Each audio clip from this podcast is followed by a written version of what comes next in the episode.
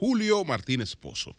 Los comentarios de los temas más importantes en el programa de mayor influencia de la radio y la televisión nacionales. Entonces, señores, en este martes 7 de febrero, año 2023, buenos días a todo el equipo del Sol de la Mañana, la audiencia de Sol, la teleaudiencia de Telefuturo Canal 23, todas las personas que siguen nuestros contenidos a través de las redes sociales. Bueno, eh, ayer recibimos un señor eh, que compró un televisor en la Curacao. Entonces, eh, todas las peripecias que este hombre ha pasado con el tema de las garantías. Cerramos el programa, inmediatamente varios testimonios de situaciones similares, porque parece que a esa tienda se le permitió eh, hacer una liquidación de mercancía con eh, garantías ficticias. Con garantías ficticias.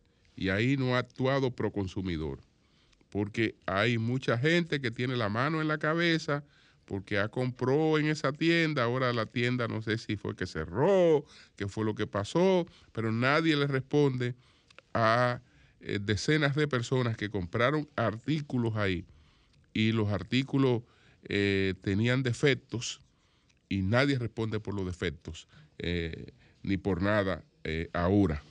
Entonces, queremos hacer llamado formal a Proconsumidor para que se encargue de ese asunto, porque hay mucha gente engañada que compraron artículos en esa tienda eh, La Curacao. Entonces, señores, el terremoto en Siria y Turquía, con repercusiones invaluables, los resultados de, eh, R, de RDLIGE, que reorientan el activismo político y creo que el PLD luce un poco aleccionado eh, con algunas medidas que ha estado tomando y con lo que eh, pasó eh, después de la elección de su, de su candidato y del impacto inicial de esa de esa elección. Pero empecemos por el terremoto en Turquía. Desde luego, señores, está el triste final también de esta pareja de la Guayica que se definió en el día de ayer eh, lo peor, lo peor en el caso de esta, de esta pareja de la Guayica. Pero empecemos por las repercusiones de este terremoto, lo que ha ocurrido en Turquía, lo que ha ocurrido en Siria y Turquía, esto es eh, equivalente a una catástrofe eh, donde se hayan lanzado eh, una o dos bombas atómicas. Estamos hablando de una cantidad de muertos que todavía no sabemos cuál es. Ayer, eh, anoche, se, eran más de 3.500 muertos, pero eh, uno sabe que esto va a continuar creciendo. En Turquía, en Turquía se hablan no de cientos de edificios derribados, sino de miles la posibilidad de que se hayan derribado unos 3.000 edificios. 3.000 edificios. En Turquía, que la situación en Siria es mucho más grave porque Siria eh, eh, está en medio de una, de una guerra civil. Eh, Turquía es el principal receptor de los refugiados de esa guerra de, de Siria y su contendor, es decir, hacia eh, Europa. Entonces, ¿qué va a pasar? Porque estamos hablando de un mundo que tiene por lo menos una guerra que es su principal centro de atención, porque tiene varias guerras. La guerra de Siria, eh, pues, tiene aspectos similares a la de, a la de Ucrania, aunque en, la de Siria no hay una invasión de un país sobre otro, pero sí están presentes eh, los mismos elementos que están en ambos conflictos, porque tanto el territorio ucraniano como el territorio sirio son objeto de guerras internacionales. Guerras internacionales. Entonces, ¿qué va a pasar con la guerra frente a esta situación? Cuando ahora se supone que el mundo debe hacer una parada y priorizar en la crisis humanitaria que crea esta situación que se ha dado en Turquía y que se ha dado en Siria. Para Europa, como decía ayer, el desafío es grande, muy grande el desafío para Europa, porque Europa ha estado metida en la guerra en Ucrania y ha dedicado recursos importantes a esa guerra, pero también ha vivido parte de las consecuencias de esa guerra en Ucrania. Pero Europa lo hacía mientras eh, pues tenía sus problemas eh, bajo cierto control, bajo cierto control, porque los europeos y la comunidad europea, por ejemplo, en el tema migratorio, puede hablar muy fácilmente de respeto a los derechos humanos. Y pudiera, por ejemplo, en algún momento decirle a la República Dominicana, mira, tiene que conducirte con mucho respeto a los derechos humanos en tu, en tu situación migratoria. Y ellos pueden salir a dar clase, a dar cátedra de manejo de los derechos humanos sobre el tema migratorio. Pero usted sabe por qué ellos pueden salir a dar cátedra.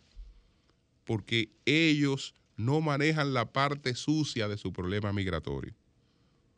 La parte incómoda la parte realmente eh, más comprometida de su problema migratorio, Europa no lo maneja. Porque Europa lo que hizo, y eso lo explicaba ayer, fue externalizar sus fronteras. Es decir, mis fronteras hoy están fuera de Europa para el tema migratorio y como mis fronteras están fuera de Europa para el, el tema migratorio, que otros se encarguen de eso. Y yo entonces les respondo a los que se, se encargan de eso. Europa, para que ustedes vean cómo es la hipocresía frente a estos temas, estableció en una de sus políticas de vigilancia migratoria, estableció una vigilancia sobre el Mediterráneo. Pero ustedes saben por qué, eh, cómo hizo la vigilancia. Vigilancia sin barcos. Señores, ¿y por qué hacer la vigilancia sin barcos? Ah, porque si la hacen con barcos, están comprometidos con, resoluciones de Naciones Unidas que obligan a auxiliar a las personas que están en situaciones de peligro.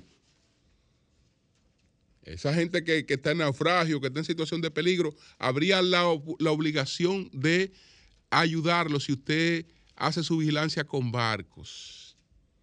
Entonces, para no tener que ayudar a nadie, vigilamos, pero vigilamos sin barcos. Por lo tanto, no estamos violando ninguna resolución al vigilar sin barcos. Y entonces nosotros tenemos la parte limpia, porque de la otra parte, que se me encargue Marruecos, eh, de la otra parte que se me encargue Siria, que es eh, la, el estado tapón siriano, Turquía, que es el estado tapón más importante de la Unión Europea en cuanto al nivel de, cantidad de asuntos migratorios que está manejando hoy de la Unión Europea. Entonces Europa les paga a esos países para que eh, carguen con eso. Y les paga económicamente y políticamente también. Porque tiene que vivir bajo el chantaje permanente de esos países. ¿Qué pasa entonces ahora con Turquía? Porque Europa está concentrada en una guerra. Y al estar concentrada en una guerra está haciendo eh, incluso lo fundamental, porque las guerras hoy no son tan militares como económicas. Eso lo decía Napoleón en el, en el, pasado, pero hoy tiene más vigencia que nunca, que Napoleón decía que para ganar una guerra se necesitan tres cosas, que son tres cosas las fundamentales, decía Napoleón. La número uno, dinero. La número dos, dinero. La número tres, dinero. Europa ha estado como Estados Unidos participando en la guerra, haciendo el aporte de esas tres cosas que según Napoleón son las más importantes para una guerra. Dinero, dinero y dinero. Entonces, ahora hay una crisis humanitaria terrible, terrible con esta, con esta situación que se da en, en Turquía. Y eso desde luego que tiene que tener un impacto, tiene que tener un impacto. Simbólicamente hay que destacar que las, los dos países primeros en llegar con rescate, eh, pues a Turquía, los dos rescates, eh, las dos brigadas, las dos primeras brigadas de rescates que han llegado a Turquía son las rusas y la ucraniana. Son las primeras que llegaron eh, pues a Turquía. Entonces, con Turquía la situación es, digamos, más fuerte, más fuerte. Si Turquía estaba recibiendo unos 8 mil millones de euros para eh, el problema migratorio como Estado tapón. Estaba recibiendo un pago de 8 mil millones de euros por la comunidad europea para que te me encargue del tema migratorio. Es decir, tú no me dejas cruzar a nadie para allá. Eh, los casos de gente que están solicitando refugio, eh, lo estudiamos aquí. Si alguien se me cruzó para allá, eh, que me está solicitando asilo, yo te lo devuelvo para acá hasta que considero, reconsidero lo del asilo. Si alguien se te escapó y pasó tu frontera, yo lo atrapo y te lo devuelvo aquí y tú me lo recibes. eso es a cambio de 8 mil millones de euros. Eran 6 mil, pero Erdogan chantajeó a Europa y hubo que buscarle 2 mil millones más para ese tema. Entonces, imagínense, ese hombre no tenía la tragedia que está enfrentando ahora en, Turquía, esa tragedia humanitaria que está enfrentando ahora. Eh, entonces, las repercusiones, ojalá, ojalá que, que que aparte de la tragedia, de la crisis esta humanitaria, de la lesión de vida que nos da a todos, porque eh, todo se puede destruir en un día, todo puede desaparecer en un día. Eh, la vida, las cosas materiales, eh, que efímera, se vive realmente a expensa de cualquier circunstancia. Y, ahí están todas, todas esas lesiones tan, tan estremecedoras, pero que además de eso, ojalá que eh, esto nos sirva para parar la guerra o las guerras y entonces eh, tratar de conciliar los intereses que producen esa guerra, de conciliarlo eh, a través del diálogo y la negociación. Ojalá que, ese sea uno de los efectos de esta tragedia que nadie deseaba, pero se ha presentado y tiene que producir cambios, tiene que tener un impacto eh, importante como lo han tenido, como lo han tenido eh, otras, otras, otros fenómenos de esta, de, esta, de esta naturaleza. Entonces, señores, la consternación eh, es terrible. Eso es terrible, las imágenes, como todo lo que se percibe ahí. Y la cantidad de muertos, repito, no sabemos todavía eh, a cuánto realmente arribe eh, este, este hecho. Entonces, ustedes saben que ayer se localizaron los cadáveres de Elizabeth Almarante y de Luis Miguel Jaques Rodríguez, la pareja que había desaparecido en la Guayiga el 23 de enero. Ya se sabía que esa pareja estaba vinculada a delitos electrónicos por los hallazgos que se produjeron en la casa donde ellos residían con dos hijos de Luis Miguel Jaques Rodríguez.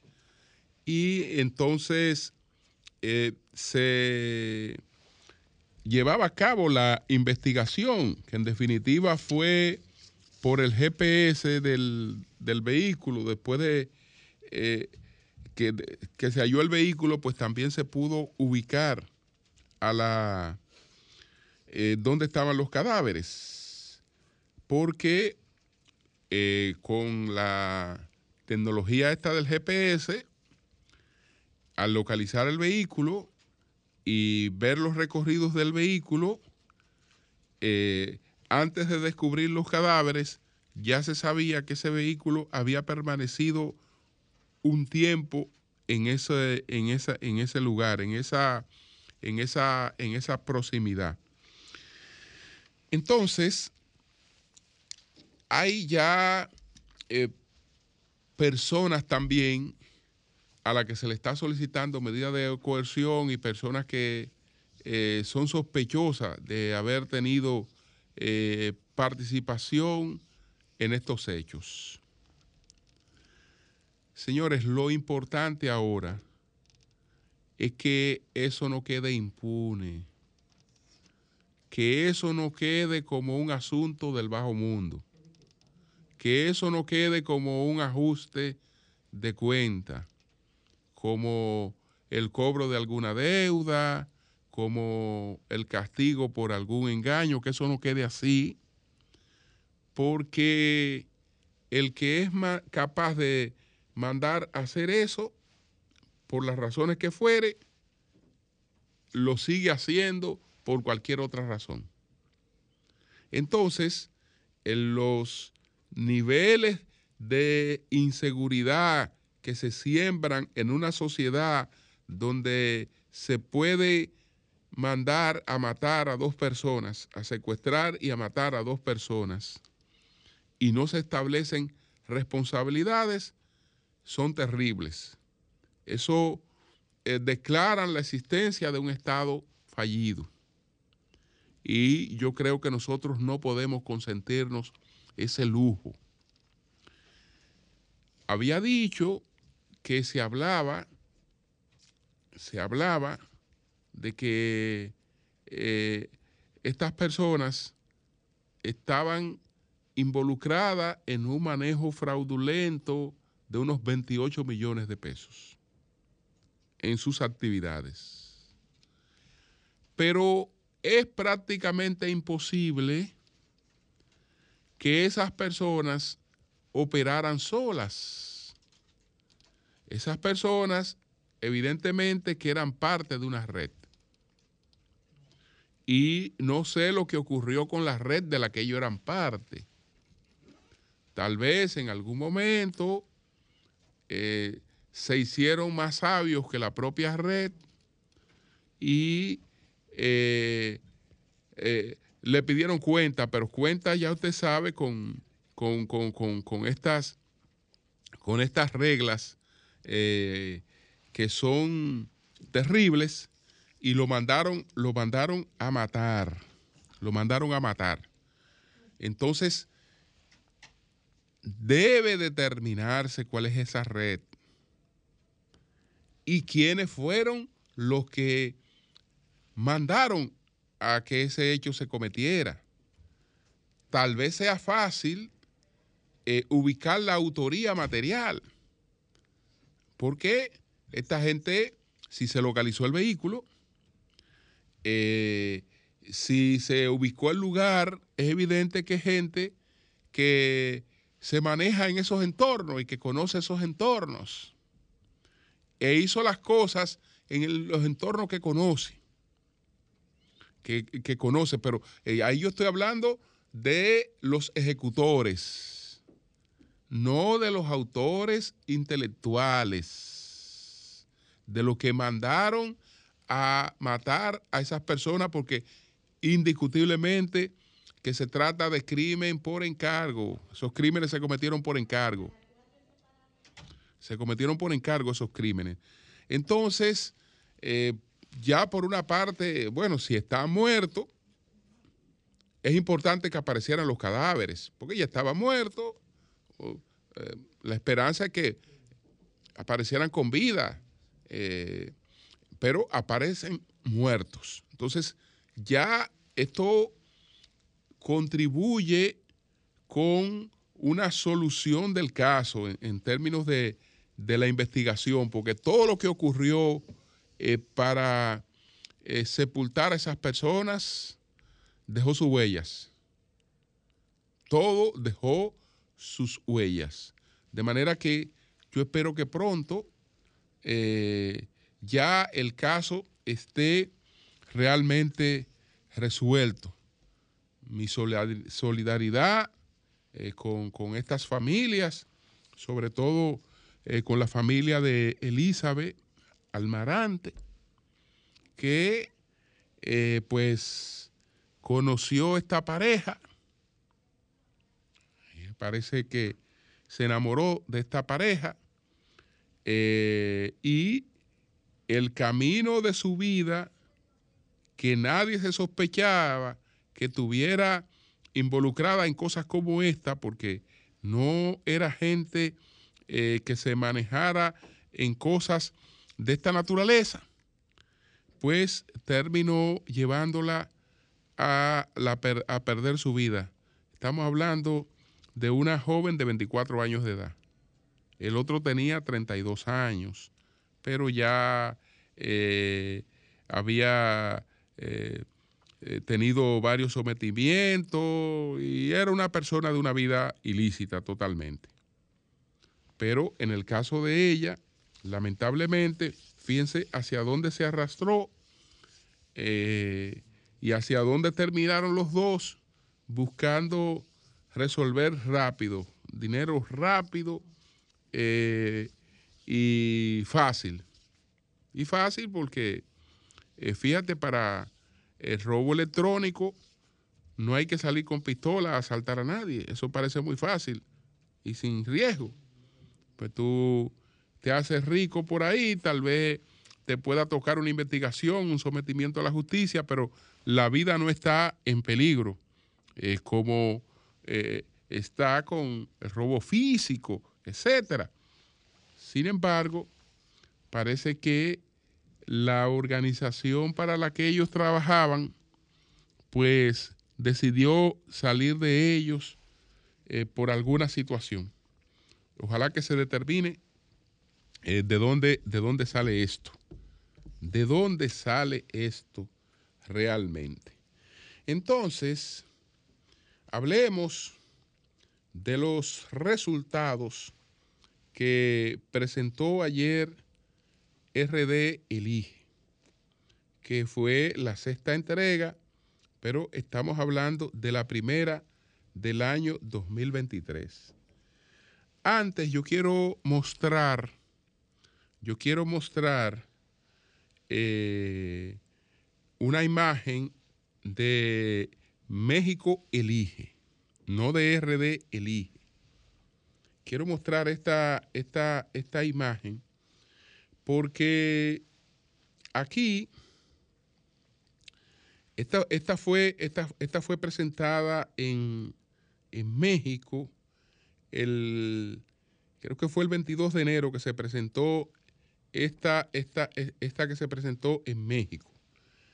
Entonces, estamos hablando de una pregunta sobre un atentado que sufrió eh, Ciro Gómez Leiva por la mañana en la radio en México, así se llama su, su programa, que es uno de los programas más importantes de la radio mexicana.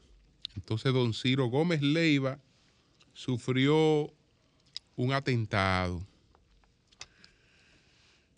¿Qué ocurre? Que México elige se presenta durante más de 13 años en el programa de don Ciro Gómez Leiva. Se presenta esta encuesta.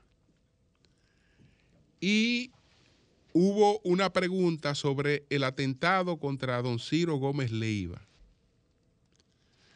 Los resultados, entre otras cosas, plantean que un 12% de los entrevistados entendió que esto era un, un, auto, un autoatentado, que era supuestamente un autoatentado. Es apenas un 12 el que opina así, pero un 12 eh, es, es importante. ¿Por qué yo cito esto? Porque tanto para quienes elaboraron la encuesta como para don Ciro, el dato dolía en el alma. El acto, el, acto dolía en el alma. Señor, usted sabe lo que es su vida expuesta al peligro con gente que le tiraron a usted para matarlo y que eh, haya gente que crea que usted pueda prestarse a concebir eso como un autoatentado. Es decir, el, ah, dato dolía, dolía bastante. Pero eh, don Ciro y investigaciones digitales lo presentaron, porque ese fue el hallazgo de la encuesta. Ese fue el hallazgo de la encuesta. Entonces le estoy hablando de algo que ocurre en la casa natural de esta, encuestadora. En la casa natural. Y eh, un dato, digamos, que le da de cerca. Que le da de cerca. Que uno no lo quisiera ver que uno no lo quisiera ver. Eso se da, desde luego, porque la palabra de un presidente es muy fuerte. Y López Obrador es un hombre popular. Y el señor López Obrador fue que dijo que le parecía que era un auto atentado lo de Ciro Gómez. Entonces, ese 12% que aparece ahí diciendo en la encuesta de México Elige que eh, don Ciro se hizo el atentado, es probablemente que esté influenciado e impactado por eh, lo que eh, dijo el presidente de México, López Obrador. Y por eso la gente llega a la barbaridad de pensar este, este porcentaje. La mayoría no, pero yo le estoy destacando lo del 12, que fue el dato que más, que más dolió en, en, ese caso. Entonces, lo que le digo es que estos levantamientos se hacen con el carácter científico para reflejar la realidad, sea cual sea, sea distinta o sea parecida a la realidad que le guste o que no nos guste. Entonces, lo que, lo que, lo, lo que, lo que se levanta lo que se levanta y se trabaja con carácter científico, con todo lo que corresponde a la rigurosidad de una encuesta científica, es lo que se presenta. Eso es lo que se presenta. Por eso le ponía el ejemplo de eso que ocurrió eh, eh, con eh, el caso de don Ciro Gómez Leiva en, en México. Entonces vámonos al caso nuestro. Vámonos al caso nuestro y a la presentación de este estudio que se produjo en el día de ayer.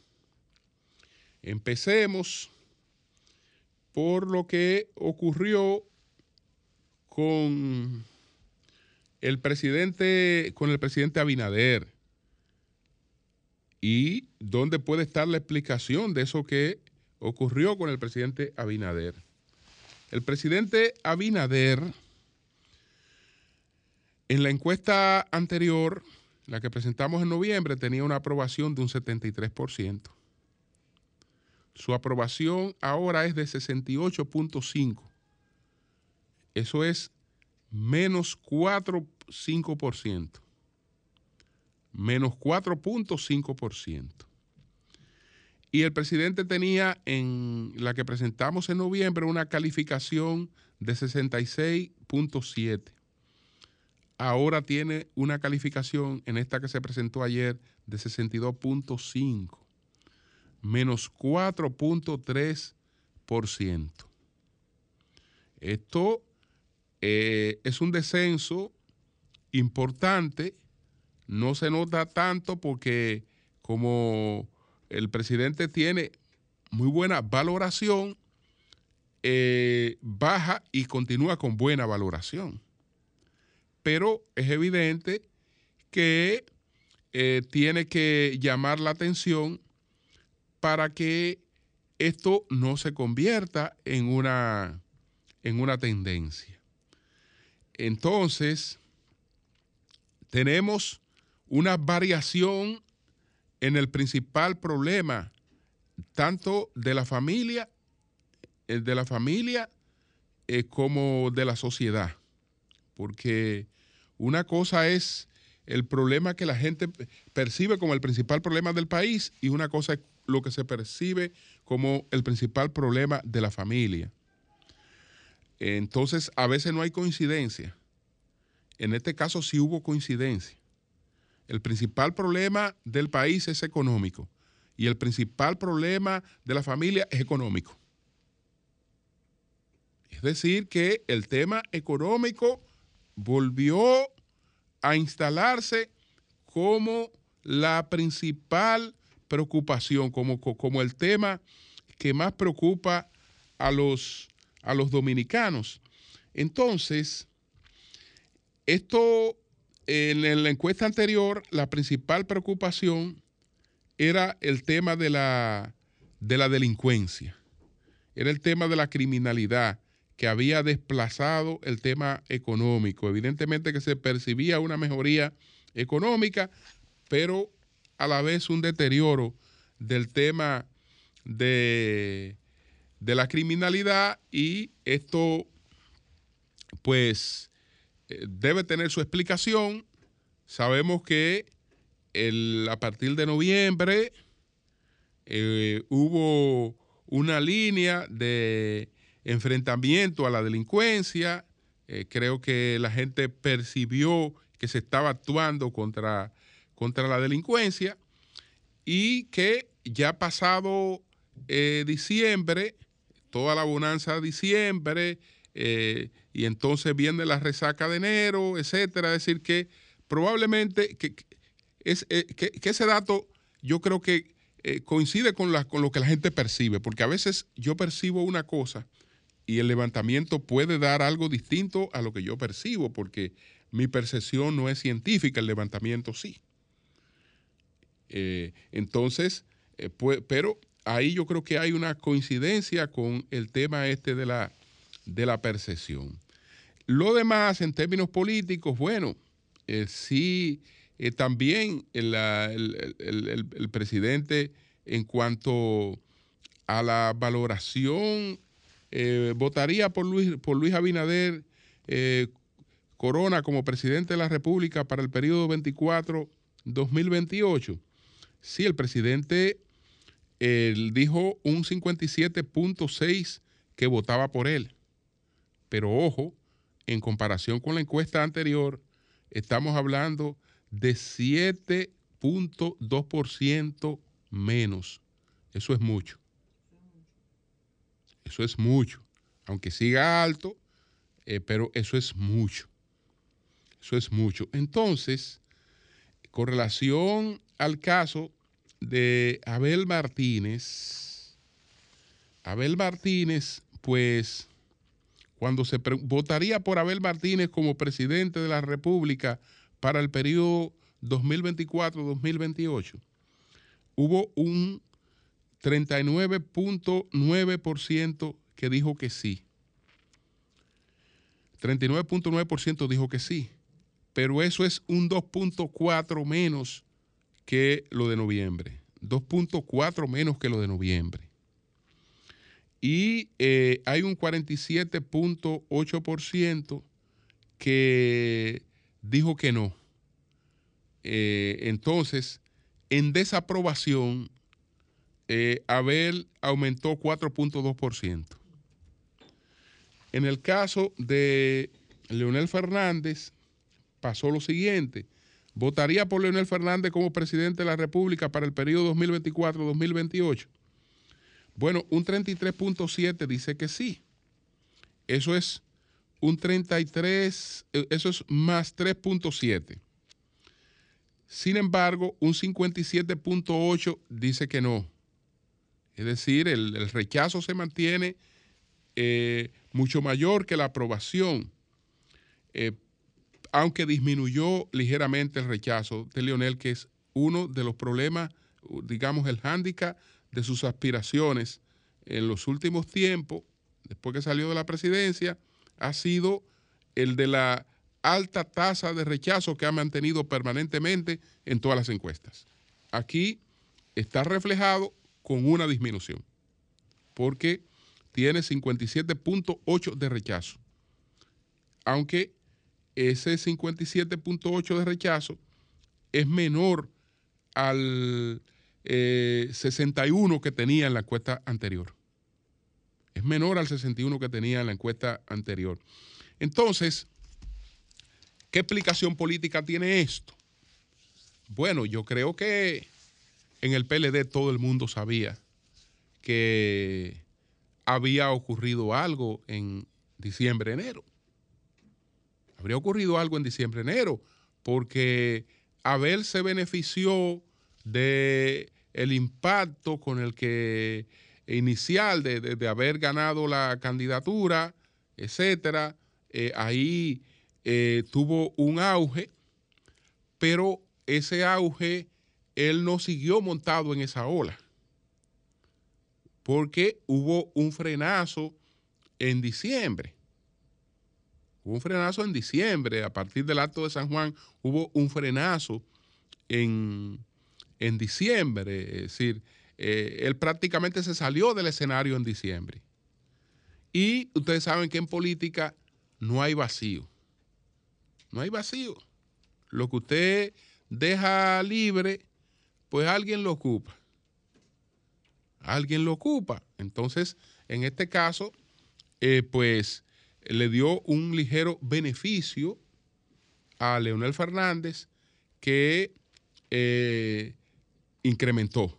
No obstante, el PLD eh, se mantiene como la segunda fuerza, aunque disminuyó, se mantiene como la segunda fuerza y en los escenarios eh, de competencia, pues Abel se mantiene por encima en todos, digamos, los capítulos pero con esa situación que eh, me imagino, por eso hablaba de un cierto alesionamiento, que la conocían, porque habían otros estudios que estaban reflejando eso, y probablemente por eso ya han empezado a tomar las acciones que han empezado a partir del 3 de febrero, cuando Abel está en las calles otra vez, cuando el presidente Medina está en las calles, cuando salió Francisco Javier y cuando ya empezó a moverse Francisco Domínguez Brito.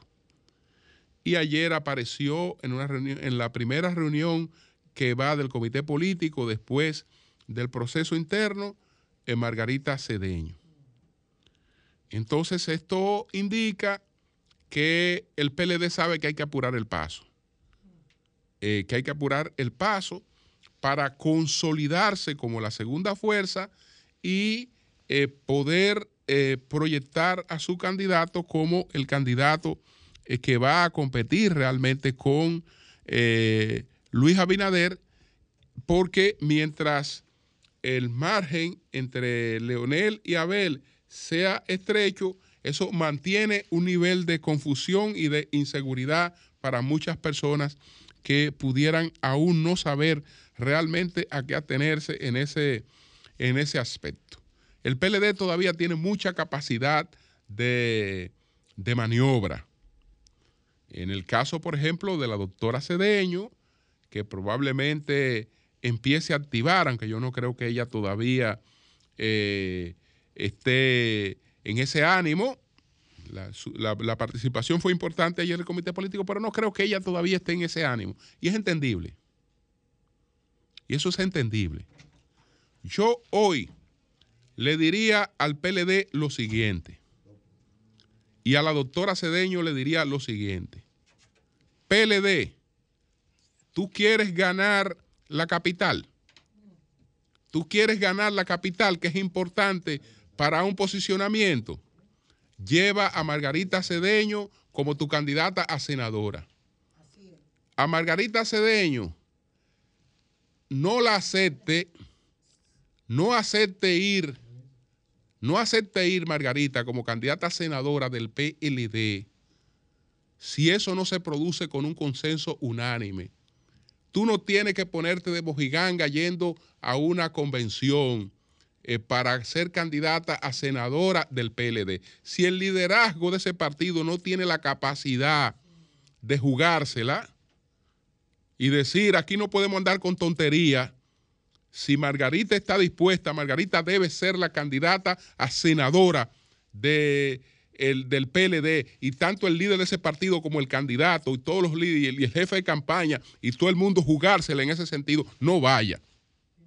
Si no es así, si no es, si no en esas condiciones, que es una cuestión de consenso, no vaya.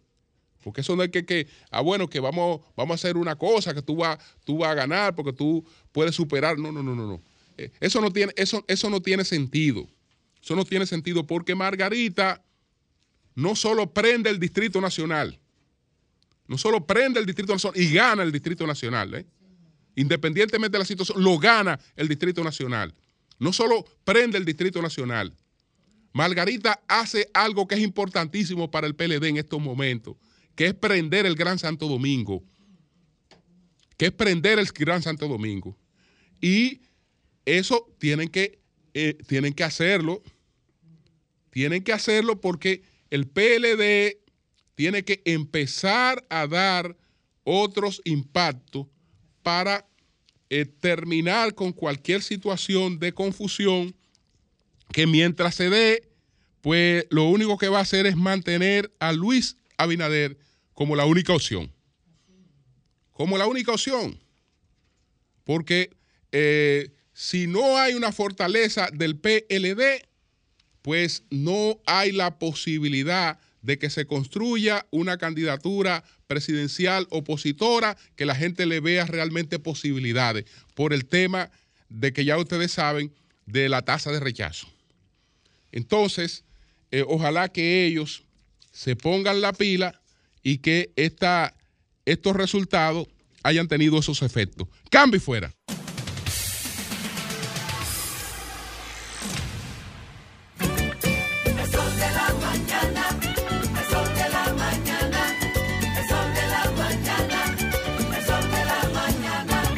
Buenos días, adelante. Buenos días, Julio, ¿cómo tú estás? Adelante, Ramón, adelante. Fel- felicidades, no te pude felicitar ayer porque no pude entrar, pero mi deseo era felicitarte. Gracias, aunque, gracias. Aunque tú me llevas un par de años, pero nada. Bueno, gracias. Es para adelante. Mira, Julio, Sí. eh, me gustó la encuesta. ¿Tú sabes por qué? Porque faltan dos años. Y hay una tendencia, mientras Abel y Luis bajan, Leonel sube. Pero otra cosa que me gustó, que el pueblo está comprendiendo que el PRM no se llama PRM, sino que se llama PRD. Y otra cosa que me gusta es que el PRM o el PRD no tiene miedo, porque el domingo se iba a juramentar eh, uno de los regidores más votados en la provincia de Santo Domingo Este y el PRD y el gobierno nos negaron todos los espacios y no se pudo producir el acto, pero eh, que no se apuren que aquí todo lo que está casi construido en este país se construyeron en los gobiernos del PLD. Gracias, Ramón. Y de Balaguer Bu- también. bu- buenos días. Y de Balaguer Buenos también, días, buenos días. Ramón. Julio. Dicho sea de paso, por si a ¿Tú usted crees se que puede haber influido Sí. en la en la encuesta esa marcha de Leonel Fernández del 31, ya que la encuesta fue del 30 de enero al 3 de febrero? No, no, no creo. Sí, No porque sé. puede generar un... No, no. Hola. No, no, no, no creo porque la- esa medición comenzó el 30. La marcha de- del PLD de la juventud fue el domingo 30 precisamente. No, no hay como tú relacionar un hecho con otro. La Bien. marcha del PLD. No, la marcha de la fuerza del pueblo. Dijiste la marcha del Pero el PLD de la no ha juventud. marchado ni para el Bien. cementerio. Pero lleva tú dijiste la corona. marcha del PLD de la juventud. Una confusión. Sí, pero- ¿Tú crees que la fuerza Bien. del pueblo es el PLD? Bueno, buenos días, adelante. No, no. Buenos días, Julio Martínez Pozo. Buenos días, Eury. Buenos días, hermano. Buenos días, mi hermano Pedro Jiménez, Miguel Fernández Miki. Mira, Julio. Vicky, pórtate bien, mi hermano. No, no, estamos, estamos trabajando, estamos trabajando fuertemente en todo el país con Alianza Nacional Comunitaria y también en el Distrito Nacional, Julio. El distrito, como tú dices, el distrito está incierto, el Distrito Nacional está incierto y es por eso que nosotros estamos recorriendo, hablando nuestra fortaleza en el caso de los comunitarios, la Junta de Vecinos. Le pedimos, eh, salimos en la circunscripción número 2, Pedro, hay mucha gente que nos están apoyando, que son tuyas. Eh, comunitarios trabajando por un nuevo distrito nacional. Así que estamos en un Si plan tú de no inscripción. con PRM, yo te apoyo. Pero Si le, no- le No, no, yo estoy con Alianza Nacional Comunitaria en nuestra candidatura y ahora estamos con el Partido Revolucionario Independiente PRI que no aprobó nuestra candidatura con un gran bloque. Y si estamos que los números no dan, el bloque ganador será entonces de nuestra Bien, pues gracias, gracias. Bueno, señores, miren, eh, la- eh, hoy a las 11, BLD tiene eh, convocado su tribunal disciplinario. Eh, Alejandrina Germán, está, que es la presidenta del tribunal ¿De quién disciplinario, va está convocando para las Que no 11. inventen. El PLD no Tengo- a nadie, no Julio. Tengo la sospecha, Julio. No, tengo la sospecha que de que Espérate. van a expulsar, o No. van a Aquí- sancionar, Oh. No, se, le vaya- se le va a romper el partido. van a sancionar ¿A quién? a un diputado, el diputado Carlos Sánchez. Ah, mi amigo Carlos. Porque el diputado Carlos Sánchez, bueno, eh, lo que pasa es que ya, que ya ellos saben que Carlos Sánchez, después que se reunió con Julito Fulcar y aterrizó con paliza, se dio cuenta que Luis no es malo nada. Entonces, entonces, ¿Y lo van a entonces, Carlos, no, porque Carlos Sánchez. No, vamos a llamar a Carlos, Julio. Vamos, a, vamos a llamar. Pero él, él, Vamos yo, lo, si yo siendo él, Coño, Carlos, una familia PLDista. yo siendo, yo siendo él, busco mi renuncia antes de las 11 de la mañana. Ya, Renuncia aquí. Para eh, que, él diga, para que él diga yo renuncié, porque Carlos Sánchez tiene su maleta con el PRM. Él, él, él- él amarró con el PRM. Él va a expulsar mucha él, gente, sí. él, Sería él- un error de Carlos. él va a descubrir hoy. Ay, carajo. Él va, a Un error. él va a Y descubrir lo que le va a salir de ahí. próximamente. Él va, él, va a él va a descubrir que el PLD abandonó los ideales de Juan Bosch. Exacto. O lo Y van a descubrir entonces, ahora. él va a descubrir ahora. Eh. Y eh, Claro. pues, ¿Y sobre entonces todo, ¿Cuál es, cuál es solidario que va a coger? ¿Lo de José Rafael Abinader del no, padre? no sé, yo no sé. Él, se, él, él, él, él, paliza. Él Ajá. parece, él, él, Sí, Julito, Julito, Julito Fulcal sobre todo hizo un buen trabajo ahí. Ah, lo de Rafa. Y entonces eh, se terminó de aterrizar con paliza y parece que. Carlos Sánchez ya tiene la maleta hecha ¿Cuál para irse al PRM. Además de presidente del PRM, Sí. ¿cuál es el otro cargo importante de Paliza? El ministro de la de administrativo. de la- Administrativo. Ah. Administrativo es que administra, trató ¿no? con Carlos. Ay, que es que se están haciendo la negociación. No, el que trató fue Julito Fulcar. No, Pero Julito se lo Fulcar llevó hizo el enlace. Él, él sí. El lo llevó a enlace. Paliza. El que Es paga que- es Paliza. Ya él tiene el Eh, etiquete. el tasador, Sí, el, tasa- el, tasa- el tasador fue Julito Fulcar. ¿Es es paliza o paguiza? Digo, Sí. ¿cómo es? Las dos cosas, las dos Bueno, cosas. buenos días, adelante. Está activo Paliza. Está bien. Buenos días. Buenas. Sí, Buenos días, Sol. Buenos días, Julio. Buenos días, Pedro Jiménez. adelante. Eury Cabral. Bueno, hermano, buena. Julio, mire, nosotros la gente de la Fuerza del Pueblo queremos una unión. Comentario, tú me estás desuniendo. Es que sé como Eury Cabral.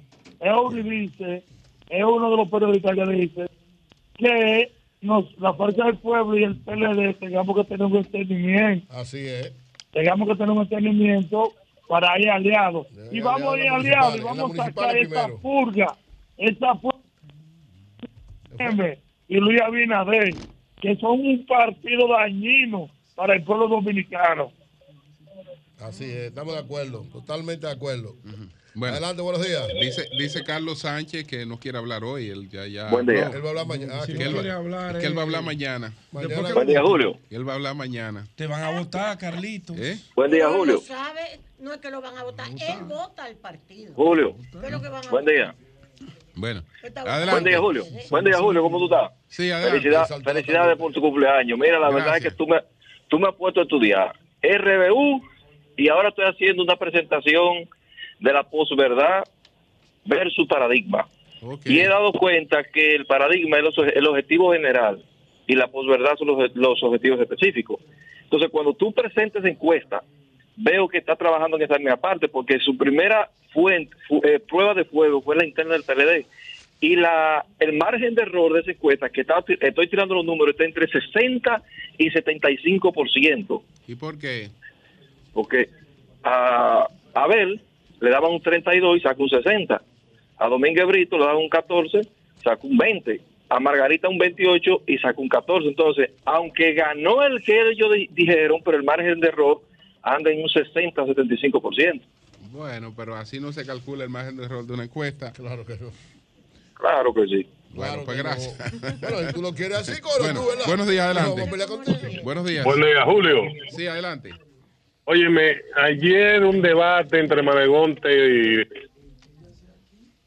Doña, Doña Consuelo, Consuelo. pero exquisito. Sí. Óyeme, Julio, después de una llamada de un oyente y te dijo algo sobre un comentario que te hiciste y tú seguiste aportando, óyeme, exquisito. ¿Qué diferencia cuando llaman de que Julio, el diputado fulano está trabajando y para qué que le pagan?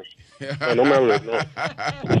gracias, gracias. Buenos días, adelante. Buen día, don Julio.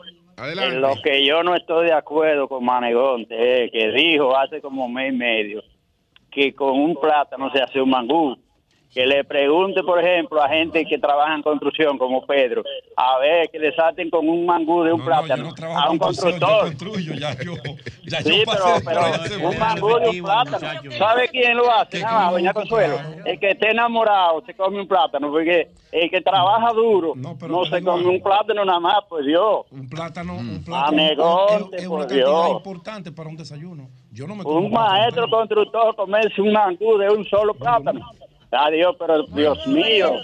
No, Bueno. tiene, ellos, ellos, Bueno. ellos se comen plátano y medio. Buenos días, buenos días.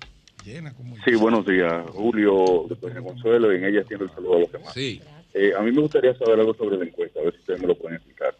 Eh, no podría una persona eh, darle seguimiento a la encuesta, ¿verdad? Como es vía digital, aunque utilicen diferentes plataformas, o en una ocasión Facebook, otra, eh, otras plataformas, Instagram o, o lo que sea. Yo he votado en Instagram, pero Sí. no podría una persona darle seguimiento, o sea, a eso. Bueno, esta vez va a ser en Facebook, yo voy a ir a votar y, es repetitivo, o sea, siempre votan las mismas personas. Sí, Que- interesante, cuando- inter- que interesante, que cuando es frente a frente. Ok. Cuando es- o sea, Interesante tu pregunta, pero eso es imposible porque si tú, por ejemplo, eh, te invitas y llenas el cuestionario, perfecto, te- tu cuestionario eh, se recibe, pero está descartado automáticamente. La, el cuestionario solamente está dirigido a la persona que proporcionalmente se haya escogido de manera aleatoria. Eh, esa, es- eh, eso es así. Es decir, que no es que, mire, eh, se está encuestando, vamos a empezar a, a llamar a este medio o vamos a votar por una encuesta digital que se está haciendo allí. No, no, no, eso es imposible porque la encuesta es aleatoria, es estratificada y es proporcional. ¿Qué dificultad tiene hoy la encuesta que podemos llamar convencional o física? Bueno, preséntate a un edificio, tú estás buscando una señora de clase media eh, sobre los 50 años. Tú la vas a buscar. Si tú no consigues a esa señora, tú tienes que volver ahí. O eh, aleatoriamente hay que escoger entre cuatro casas donde tú te encuentres con la misma señora, con las características de esa señora. En este caso, tú dispones de un banco de datos donde si esa señora específica que le dirigiste la pregunta eh, no está en ánimo de responderla, entonces de manera aleatoria tú tienes la misma señora reproducida en las personas que tienen exactamente el perfil que se busca. De manera que ahí no hay, ahí no hay forma de que eso se altere para nada. E incluso, e incluso ese es el futuro de las encuestas. Las otras encuestas van a desaparecer eh, por los cambios que se dan en, en la sociedad. Ve a una torre eh, a encuestar. Vete a un barrio a encuestar. Vete a un barrio a encuestar. Vete a un barrio a encuestar para que tú veas. Entonces, eh, ya, ya son, son cosas que, como tú ya vas, vas teniendo otro mecanismo para, para hacerla y, y mecanismo de, de- de- de precisión, entonces las cosas van cambiando. Ese es uno de los cambios que, que, que marcan los nuevos tiempos. Cambio y fuera.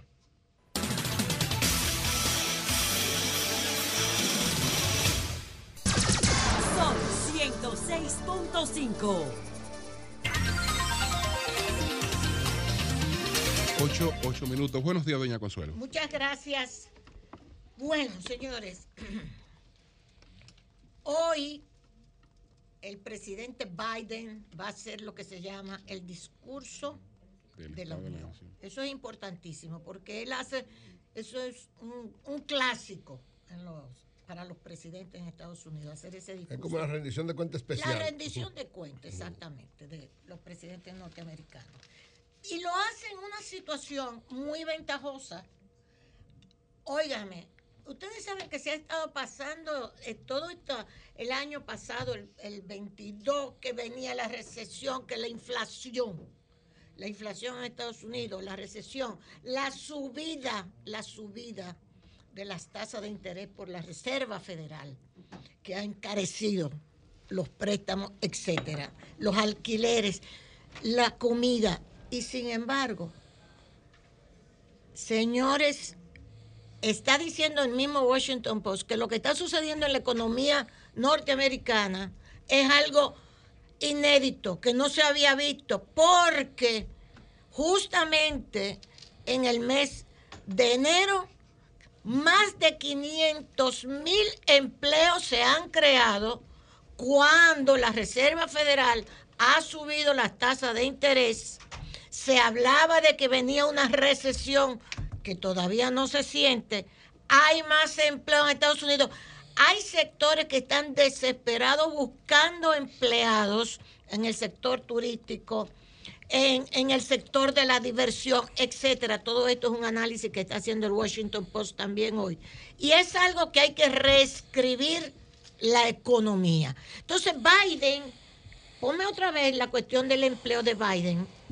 El, el presidente Biden va a hablar hoy en una situación ventajosa porque él quiere plantear su, su reelección de nuevo. Y- Ay, padre. ¿eh? Ay, padre. Sí, él va a plantear su reelección. Él está en eso. Y esta situación de Jobs, los empleos, los empleos para los americanos. Eso es lo que yo quiero destacar también. Fíjense cuál es la consigna. Reindustrialización de los Estados Unidos que se había perdido todas las grandes fábricas, producciones, hasta, hasta eh, eh, cuestiones de, de- de- de la fabricación de, los aparatos tecnológicos en China y en otros países, o sea, las fábricas para afuera con el modelo neoliberal.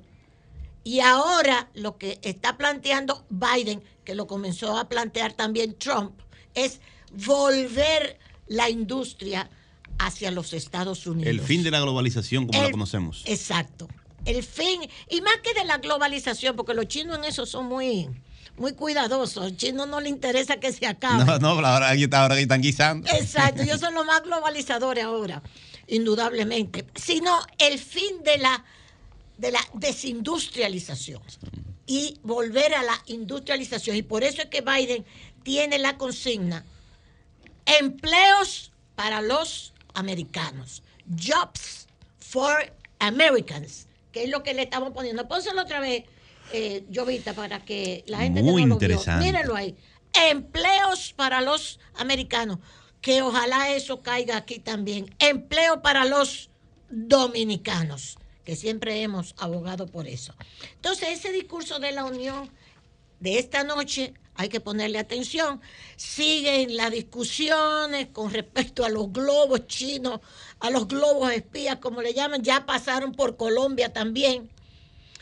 Dicen los demócratas y los republicanos están en una discusión que hasta risa da de que cuando Trump también habían globos espías chinos y que Trump no hizo nada y ya Trump dijo eso es mentira. No pasó ningún globo chino espía mientras yo fui presidente. Óigame la discusión.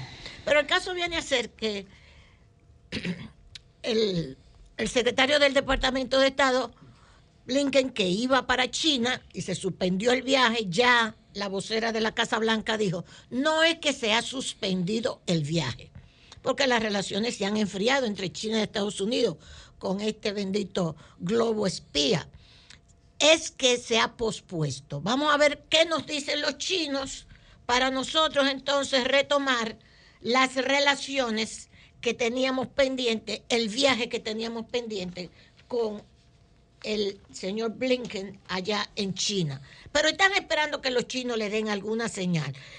Esto ha sido también, uno se está riendo, pero porque han salido hasta chistes con la cuestión de estos globos.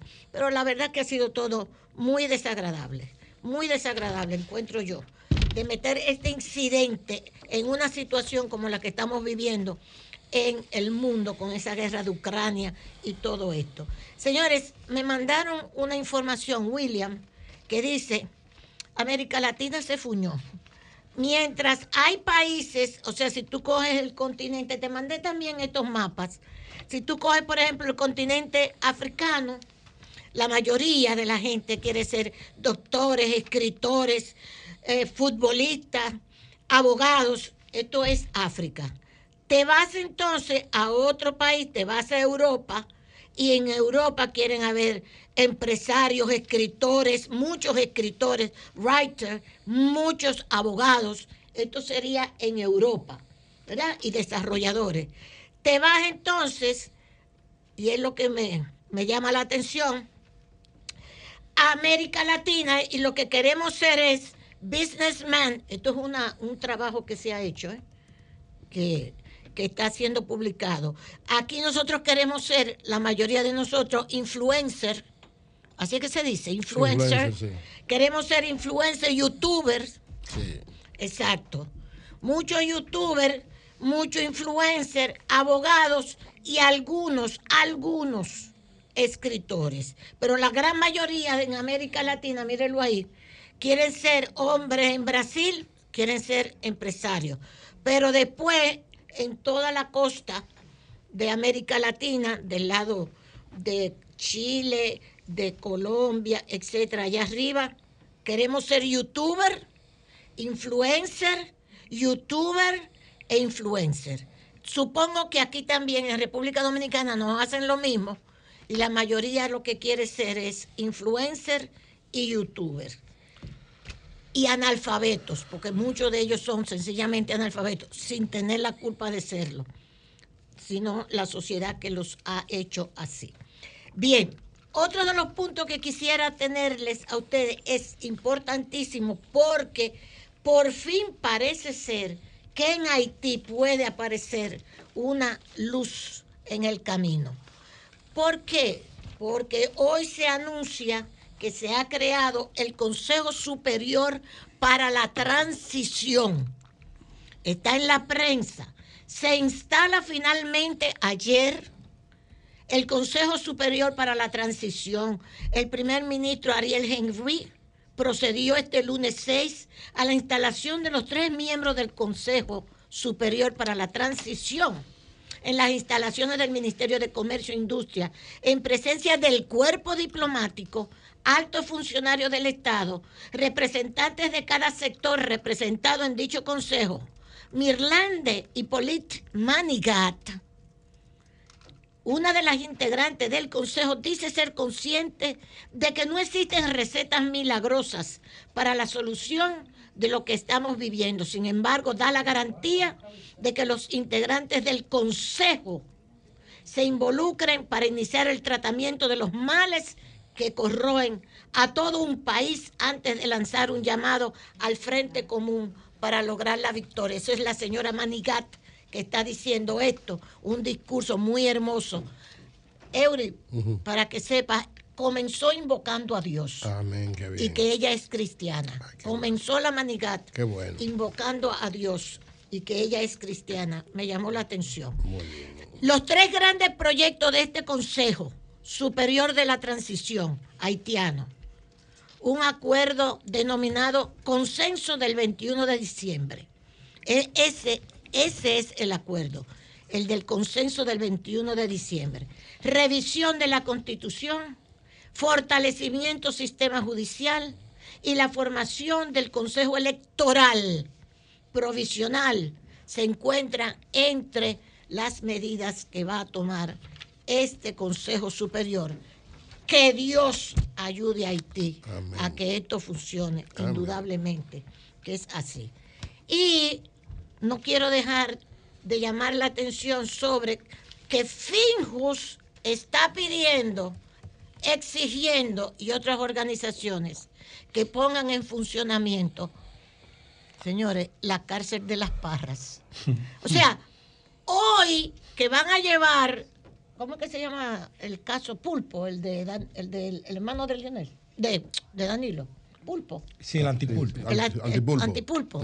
Antipulpo. Hoy se decide si lo someten, o sea, Si lo llevan a juicio, de- a un juicio, juicio. o si siguen presos o lo que No, se si vaya lo- a hacer. o también si le dan un no al lugar a la acusación. O un le- no al lugar una- a la acusación. Una libertad, Hoy. sí. Bien. Que Pura sirva todo lo que se ha dicho del debido proceso con estas personas para que los 16 mil preventivos que tenemos, gente infeliz, sin un chele, sin abogado, que están presos porque no pueden salir de la cárcel porque ellos no tienen cómo salir de la cárcel, lo tienen como preventivos o juzgados y trancados todavía. Pongan en funcionamiento estas cárceles. Finjus se lo está pidiendo también, las cárceles de las parras. Sigan investigando todo lo que quieran, pero pongan en funcionamiento. Ya están de que deterioradas las instalaciones. Sí, toda propiedad que no tiene uso se va deteriorando con el tiempo. Ya se está deteriorando. Costaron 6 mil millones de pesos. Costaron 6 mil millones de pesos. Algo más. Y cuidado sin más. Y se están deteriorando. Señores, y tenemos 16 mil presos preventivos o gente que cumplió ya condena y no puede salir de la cárcel. Entonces, que sirva el tranque de los hermanos de Danilo y todo lo que ha pasado para fijarnos en estos infelices también, de cómo funciona la justicia aquí, creo yo, me parece. Y finalmente, agradecer a Ito Bisonó, al ministro de Industria y Comercio, Esto está muy bien, Hito. Lanzamiento del sello y la IRD. Señor, muy bien. Hecho en República Dominicana. Made in Muy bien. Dominican Republic. Miércoles, mañana 8 a las 8 y media de la mañana en el Salón Gran Piantini. Así es. Hecho, un sello, hecho en la República Dominicana. Fíjense cómo se está volviendo a lo nacional. Tanto en Estados Unidos con Biden pidiendo empleo para los norteamericanos, como eso que le mostré. Jobs for Americans, empleos para los americanos, dice Biden. Y aquí, Made in Dominican Republic, hecho en la República Dominicana. Esto va a ser mañana. Y también tenemos Ave Phoenix Films, esto es René Fortunato, el jueves 9 a las 8 y media pm en la sala principal del Teatro Nacional, el documental Camaño, militar a guerrillero, dirigido por René Fortunato. Muchísimas gracias, Julio. Bueno, buenos días, Marilena. 8.21 minutos. Muy buenos días a todos. Hoy voy a felicitar a Julio Martínez Pozo. Gracias. Porque fue su cumpleaños el domingo. No. Por el trabajo que él hace. No, eso está a la vista de todos. Ustedes escu- escuchan sus comentarios acá. Algunos que han dado seguimiento a su carrera recuerdan sus trabajos de investigación en aquella época del periódico Hoy, su trabajo político también. Recorrió el país junto a Eury Cabral, destacando los cuali- las no, cualidades. ya- ya él se retiró de eso. de- bueno, pero eso se toma en cuenta. ¿Por qué voy a no, Julio felicitar a Julio Martínez Pozo? Porque yo creo que aquellos padres y las madres también, el, el mayor aporte que pueden hacer a una sociedad es entregar hijos con formación para realizar su trabajo y con valores humanos. Sobre los hijos mayores de Julio no tengo que hablar porque ya son hombres viejos, ya su trabajo está a la vista de todos y hay- eso hay que reconocerlo. Me dice Denisa que no les diga viejos, pero hombres maduros ya. Pero ayer tuve la oportunidad de conocer a una chica, Juliana Martínez, de la que me habían hablado Mm. mucho, sin yo saber que era la hija Mm. de Julio. Me enteré, ah, pero es que es la hija de Muy Julio. dura. Yo estaba ¿Qué ahí en la? Muy entrevista. Yo estaba ahí. Y voy a contar la verdad para que vean que esto es objetivo, no es porque estoy hablando de mi amigo, mi compañero, el coordinador del programa. Resulta que yo soy alumna particular de piano de Ilsa Peña, Miss Peña, que es una de las profesoras del St. Joseph School. Sí, le digo a la luz, yo amo la música de los grandes maestros. Y, y la Qué profesora Ilsa Peña tiene la particularidad de que me consigue partituras sencillas para un adulto que es principiante en el piano. Y amo las partituras que ella me consigue de Bach. eh, sé interpretar el canon de Pachelbel, eso dirigido a la luz, Wow. pero no me voy a Wow, desviar. pero fina. Pero no me voy a desviar. Pero Miss fina. Peña, Ilsa Peña, me hablaba de esta joven cuando y niño, comprobé ¿eh? todo esto. ¿Qué pasa con Juliana? Juliana tiene las condiciones de una líder. Y yo destaco esto porque nosotros estamos muy pendientes de esa juventud que está en drogas, de esa juventud que está en alcohol, de la juventud que inicia la actividad sexual muy temprano y que es promiscua. Y eso sencillamente deprime a uno. Y para uno elevarse hay que fijarse en estos jóvenes que están haciendo una diferencia. Ustedes dirán, ah, Juliana puede porque la familia la respalda económicamente. No, yo me voy a dedicar a buscar a estos jóvenes. Comencé con Juliana, pero ya tengo identificado dos o tres que han estudiado con becas y también se están destacando. Juliana es una oradora innata, una líder innata y ha sido reconocida a nivel internacional por su participación en debates desde que tenía y en los llamados modelos de Naciones Unidas, desde que tenía poco menos de 14 años. Recientemente fue reconocida como delegación destacada en uno de estos modelos de Naciones Unidas. Representó a Rusia. Ya ustedes saben, esto independientemente de su posición personal por la paz y ella enfrentándose en, en esos modelos a la representante de Ucrania. Dejar a un lado su posición personal y cumplir con su misión. Y lo hizo también que fue reconocida. Pero ¿qué pasa con Juliana también? Además de sacar muy buenas notas, tiene una serie de actividades extracurriculares. Ella fundó y, y dirige un periódico digital. También participa en Sábado de Consultas, un programa de radio aquí en los sábados. Denisa forma parte Muy de este dura, programa. muy Hija de duro el programa. Muy bueno. Excelente. Muy interesante. Pero si no fuera poco, es una joven que se encarga de su formación holística, porque ella cuida su alimentación, va al gimnasio, esto le va a encantar a Eury, cultiva la espiritualidad, Amén, qué es bueno. practicante. Eso lo saca de su tío, eso lo saca de su tío. de una iglesia y te habla de eso, mira que uno se emociona. Pero yo, las cosas. No, las no, influencia cosas- del tío, del tío, del tío. yo creo que sí. Oye, el Estoy llegando demasiado a la casa. eh. Pero además, ustedes saben, también. esta gente que saca muy... Ah, ella preside la Sociedad Nacional de Honores de su colegio, que ahí se reúnen los estudiantes meritorios y se dedican a hacer labores de servicio. Y ella dice que es lo que más le gusta. Pero además, tú sabes, Consuelo, que Sí. tú fuiste maestra, esos llamados nerds, muy inteligentes, que sacan las mejores notas, son víctimas de bullying. Los estudiantes no quieren saber de ellos, a veces por celos y a veces porque ellos están en- por allá arriba.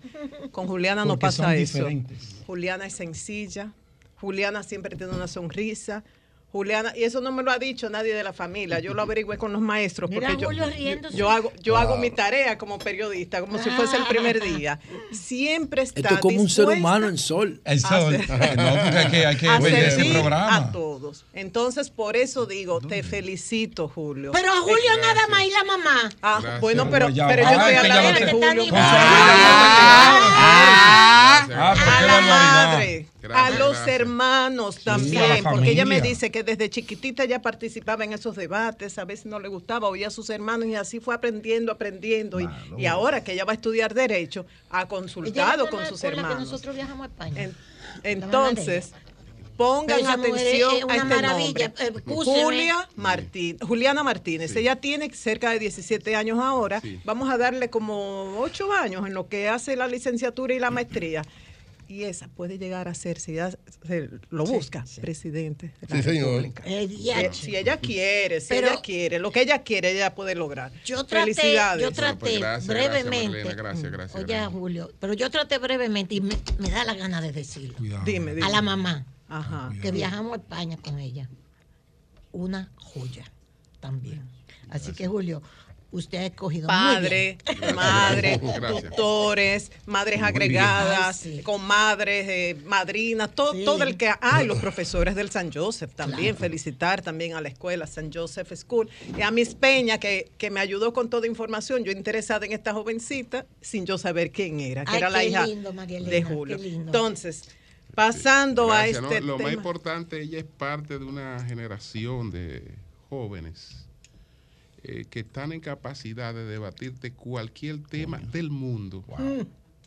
Eh, En cualquier escenario. En cualquier escenario y en varios idiomas. En y en varios idiomas. Y en decir, varios porque idiomas. cuando ellos participan en cualquier debate internacional, Inglés, eh, francés, cualquier. la, la posición que van a asumir, ellos no la tienen preestablecida.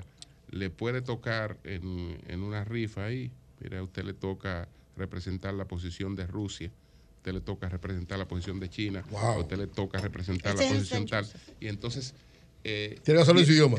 no, sí, pero tiene que tener una visión global, Global, del mundo. global, porque tú no te puedes preparar para un país y conoces Porque no sabes cuál es que te va a país, tú no salir. sabes- tú no sabes cuál es lo que te va a salir o qué eh, otro tema eh, que, que ruta de la seda que Mm. los conflictos de guerra cualquier tema El nuevo digamos orden de- de- de- internacional, que América Latina, cualquier- alineamiento. pero cualquier tema eh, digamos a un nivel eh, realmente con, con- con mucha con mucha información entonces eh, qué bueno qué bueno Qué bueno. Qué y, ojalá que el Qué país la aproveche. bien Que no sea de muchos, como muchos profesionales que no encuentran oportunidades aquí después que Pero terminan de tú viste formarse. que América tienen que ir. Latina, José, no sé si tú lo oíste, han hecho un estudio que en América Latina, mientras en Europa quieren ser escritores, quieren ser emprendedores, quieren ser científicos, etcétera. En Europa, de- en África embuceros también. e influencers. En América Latina lo que queremos ser mayoritariamente no, youtubers. YouTube, No, de es embocero, los influencer. like, los like, Dice que no aquí, yo no genera mucho sacrificio. Es que YouTube tiene más de 40 millones de canales. Yo, no. ¿Qué? O sea, YouTube tiene más de 40 millones de canales. Sí, pero lo Sobre la que decir- plataforma, 40 Estremecedor lo No, que está no, y en pasando América Latina que perdió en Turquía 15.5 y millones Siria. de empleos entre el 20 y el 22. Estremecedor. Se escuchan los gritos. No sé si hablar en pasado ya se escuchaban, porque después de 48 horas las posibilidades de vida se reducen mucho. Las primeras 24 sí. horas es el tiempo perfecto para rescatar a esta gente. Se escuchan esos gritos, se escuchaban de gente pidiendo auxilio Ay, sí. y los rescatistas con dificultades por las numerosas réplicas hasta 300, por la nieve, por las bajas temperaturas de menos de cero grados. Estremecedor oír a un rescatista diciéndole al niño, no te duermas, habla, háblanos y te voy a comprar chocolate, queriendo Ay, que el niño ay, se mantuviera con vida. En algunos casos han podido rescatar a otros niños, pero en otros casos no. Eh, muertes ya van superiores a los 5.000 entre Turquía y Siria. Heridos, más de 19.000. Y la gente se pregunta, ¿por qué ha hecho tanto daño? Primero por la magnitud, 7, 8. También por la profundidad, 18 kilómetros. También se agrega la ausencia de una alarma sísmica. En México, por ejemplo, hay sensores que están monitoreando de manera permanente los movimientos de la Tierra. Y cuando hay posibilidad de que esto llegue a un sismo de cerca de 6, se dispara una alarma que llega a las estaciones de radio y de televisión y a ciertas aplicaciones que tienen por celular. Y eso permite unos segundos para que la persona salga de- del apartamento, de la casa, del trabajo y quizás pueda salvarse en caso de que el edificio colapse. Dicen que esto faltó en Turquía, en Siria y al igual que las Imagínate, condiciones de, de barata. de, los edificios.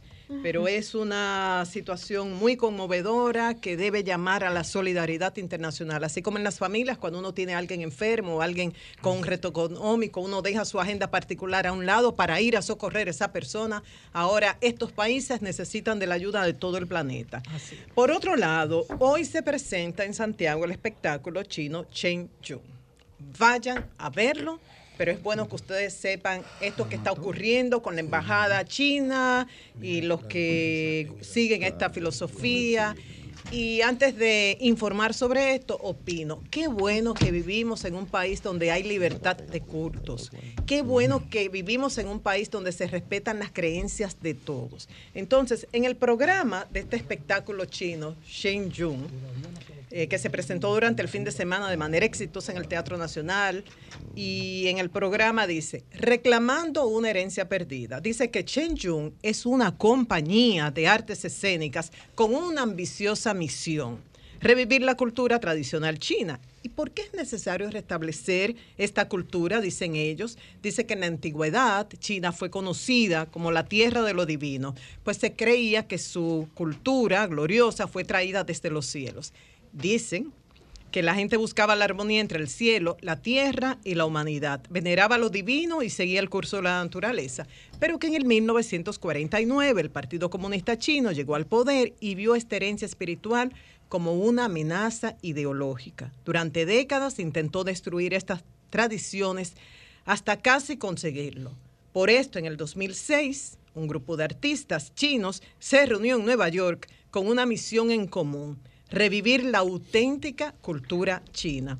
Así fundaron Shenyun, sin ánimo de lucro e independientemente de cualquier gobierno. Shenyun ha traído de vuelta esta cultura que estaba a punto de perderse. Eso dicen ellos. Ustedes saben que hay numerosas denuncias de que este gobierno, este, el gobierno chino ha llevado todo un movimiento de persecución contra esta organización filosófica, Falun Gong, y se habla, se denuncia de miles de torturados hasta la muerte, detenidos en campos, se habla de, de muertes para tráfico de órganos, La- las denuncias son terribles.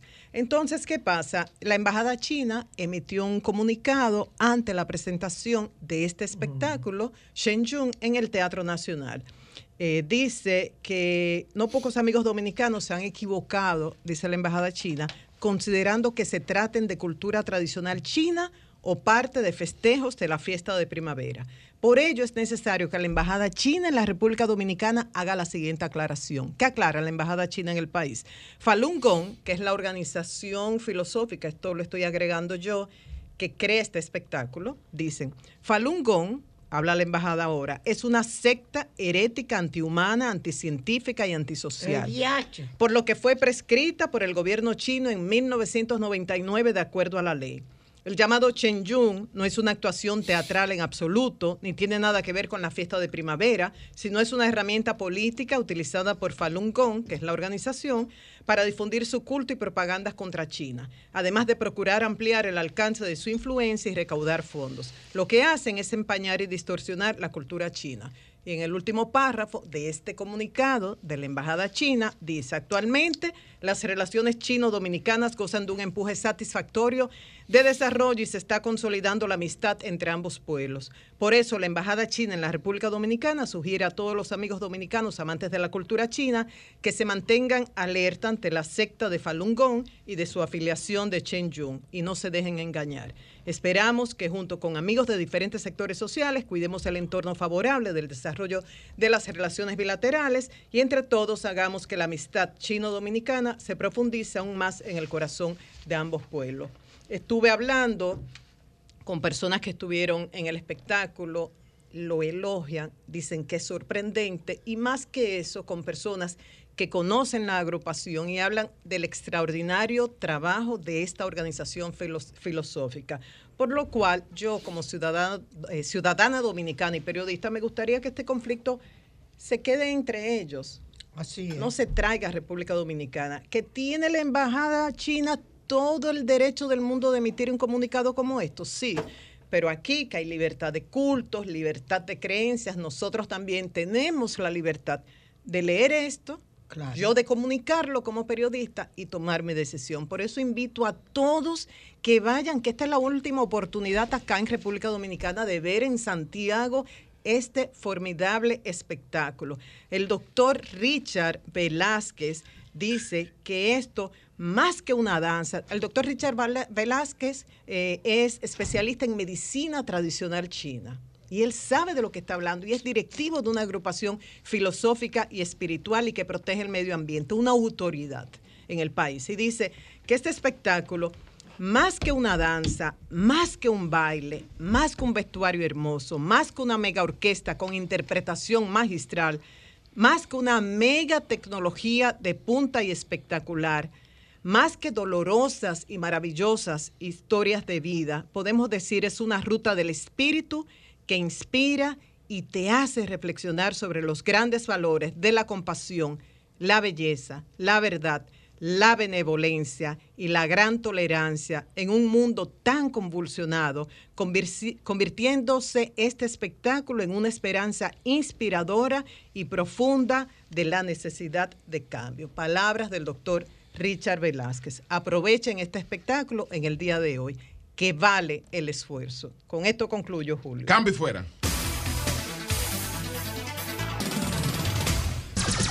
Sol 106.5. 8.43 minutos. Buenos días, José. Adelante. Bueno, señores, mire, ayer, gracias Julio, saludos a todos, saludos a nuestra audiencia y gracias por preferirnos. Ayer yo decía que no iba a hablar del tema de alimentación inteligente porque teníamos la encuesta de RDI y todo eso, y lo de Turquía, lamentablemente, nuestra solidaridad con todos los turcos y los sirios del país por esta tragedia. Ahí sí. Bueno, pero entonces hoy hay las condiciones. Yo quiero hablar hoy sobre el tema de la masticación. La, la- la norma mm, era o sigue siendo de que las personas cuando comen se, sientan a la, se sienten a la mesa y se concentren en la comida. Se concentren en la comida como si fuera un rito. Y entonces, eh, para que puedan aprovecharlo, y incluso hay gente que como cuando están a la mesa como que no les gustan las discusiones ni nada de eso. Bueno, ¿qué pasa? Que el proceso de masticación es un proceso clave para que nosotros poder tener una buena deglutación de los alimentos y, una buen, y un buen aprovechamiento de los alimentos como nutrientes. si nosotros solo nos tragamos los alimentos, bueno, el estómago, el sistema digestivo tiene que esforzarse más en deglutirlo. Porque la boca y el fuego, la cocción, le hacen la mitad del trabajo al sistema digestivo. Aunque el sistema digestivo tiene un paquete de, de bacterias y tiene un paquete de ácido que transforman la comida que nosotros nos comemos en, en el primero el bolo alimenticio y luego el nutriente para distribuirlo a todo nuestro organismo. Pero ¿qué ocurre?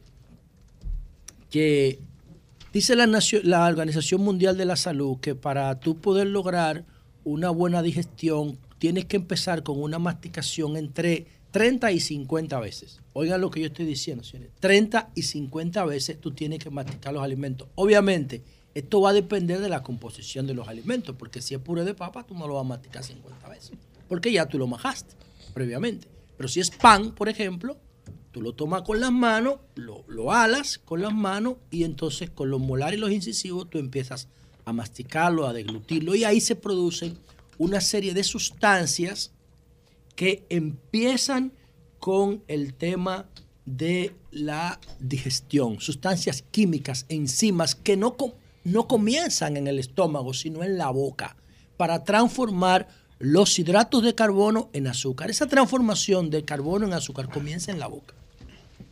Pero ¿qué pasa si tú nada más masticas los alimentos 10 veces y te lo tragas? Entonces tú tienes que forzar a tu sistema digestivo a trabajar más. Y eso te provoca una serie de, de- de situaciones inmediatas de corto, mediano y largo plazo.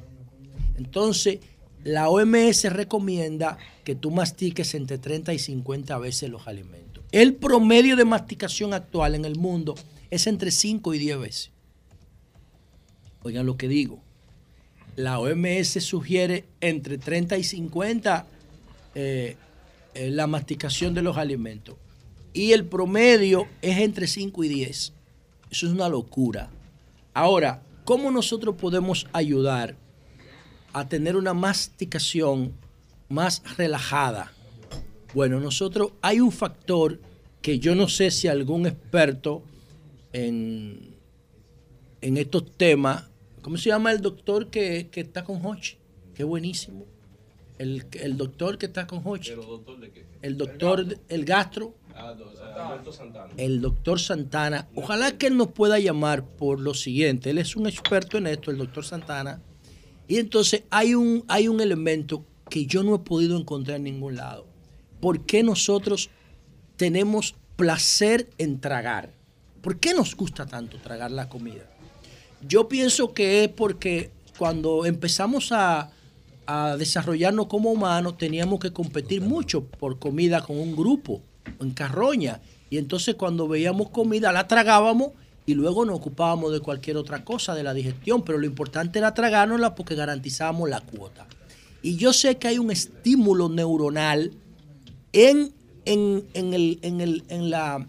En, en- en la en, se llama, creo que eso se llama eh, el, el- el nervio este que controla los sentidos, y controla los ojos, la nariz, la boca, el tacto, en materia de la, el proceso de, de comer, de identificar los alimentos, masticarlos, comerlo, etcétera, hay un incentivo neuronal en tragar, porque a veces es irresistible que traguemos. A veces no podemos evitar querer tragar y comemos muchísimo. Yo no entiendo esa parte ahí. No sé si el trigémino, que es como se llama, el órgano que controla todos los sentidos en el proceso de comer, tiene que ver con, la, con el estímulo para tragar, pero no he podido identificar cuál es el elemento que nos incita a tragar, que genera esos estímulos para que traguemos. Cuando tragar no es conveniente para la masticación rápida, para la masticación apropiada. Bueno, ¿y qué yo considero que nosotros debemos hacer para ayudarnos a conseguir una masticación pausada que nos ubique en el rango de los 30 y 50 movimientos para ayudar a la digestión? Para mí, la mejor, el mejor aliado que nosotros podemos tener para una buena masticación es la pantalla. Y, desde que estábamos chamaquitos nos decían que no comiéramos frente al televisor, porque comemos más, porque hay que concentrarse en la comida. Yo creo que es al revés. Yo pienso que hay que comer con alguna fuente de distracción enfrente. o al lado, ya sea el televisor, ya sea la PC, ya sea la laptop, ya sea el celular, que es con el que yo prácticamente como. ¿Por qué? Porque cuando tú distraes la atención entre la comida y la pantalla, entonces tú tienes, te das una oportunidad para masticar más. Una vez, una vez que tú definiste tus cantidades, porque no te puedes sentar frente al televisor con una funda de papa frita, porque eso es basura. Yo estoy hablando de las comidas normales, de la comida del día, que debería ser una nada más importante. Y después que tú definiste tus cantidades, si tú te sientas frente a una pantalla a comer, tú vas a distribuir tu atención entre la pantalla y tu comida. Y ahí te vas a dar la oportunidad de masticar entre 30 y 50 veces los alimentos porque no estás concentrado solamente en el plato de comida. Y vas a poder masticar al paso y vas a empezar a ayudar con la deglución y con la digestión de tus alimentos que se van a convertir en nutrientes y van a ser más efectivos con menos trabajo para tu sistema digestivo, con menos generación de ácido que te van a producir entonces menos eh, posibilidades de malestar. Entonces, yo quiero que ustedes empiecen a hacer esta dinámica, consulten a su médico, yo no soy médico, yo solamente estoy viendo las tendencias y las comento para ustedes aquí, pero yo creo que una de las formas de lograr los parámetros de la Organización Mundial de la Salud con la masticación es tratar de distribuir la atención de nuestros alimentos con alguna otra cosa. ¿Cuál es la otra cosa? Lo que siempre tenemos a la mano, las pantallas. Todo el mundo permanentemente tiene una pantalla como si fuera una prótesis. Y ahí pudiéramos nosotros encontrar esa distracción que nos limite esa, ese instinto de tragar, que yo particularmente no he podido encontrar en ninguna parte. ¿Por qué diablo nosotros tenemos ese incentivo tan fuerte a tragarnos los alimentos antes de deglutirlo, antes de disfrutarlo, antes de hacer como hacen lo que le gusta el vino, que como que lo, lo, mueven en la boca como para poder valorar todos los matices. Eso la gente debería hacer con, lo, con la comida, aunque parezca feo. Pero eso, desde el punto de vista sanitario, desde el punto de vista de salud, es lo correcto. Y la luz, al tomar más tiempo masticando, además de, de, como facilitar la digestión de los alimentos, uno le da tiempo al cerebro a que envíe la señal de saciedad. El que come rápidamente no siente esa sensación y, come más de la cuenta. Entonces así uno va reduciendo la cantidad para comer y por ende puede mantenerse. Eso se llama deglutir. Es la palabra correcta. eso, es lo que, eso es lo que yo estoy diciendo. Entonces, eh, eso favorece. Es complicada, pero es la palabra. Eso, eso favorece. Pero la idea es. La idea es. La idea es que nosotros podemos, podamos lograr ese rango que plantea la Organización Mundial de la Salud de, de pasar de 5 y 10, que es el promedio actual, entre 30 y 50, para llevar ya un bolo alimenticio más deglutido, más procesado. Como les decía en principio, se producen una serie de sustancias, de enzimas en la boca, no en el estómago, como la tialina o como la mucina, que liberan un paquete de sustancias como el sodio, eh, como el calcio, como el magnesio, como el potasio, que ya empiezan a desbaratar los alimentos. Y eso está en la saliva. Y por eso es tan importante masticar bien nuestros alimentos. Entonces, señores, de ahí nos vamos al tema de los Grammy. Porque aunque los Grammy, bueno, eh, los Grammy latinos son como, como una una especie como de bono de compensación para los mercados. No debería existir. El Grammy Latino es una discriminación de esa institución a la música latina. El Grammy debería ser uno solo. Y entonces todo el mundo compite ahí. Creo que fue la gente de, de los cubanos en Miami que hicieron un lobby para conseguir un Grammy Latino. Y digo esto porque los latinoamericanos perfectamente pueden competir en los Grammy. Ahora mismo el artista más importante del mundo es, latinoamericano, se llama Bad Bunny.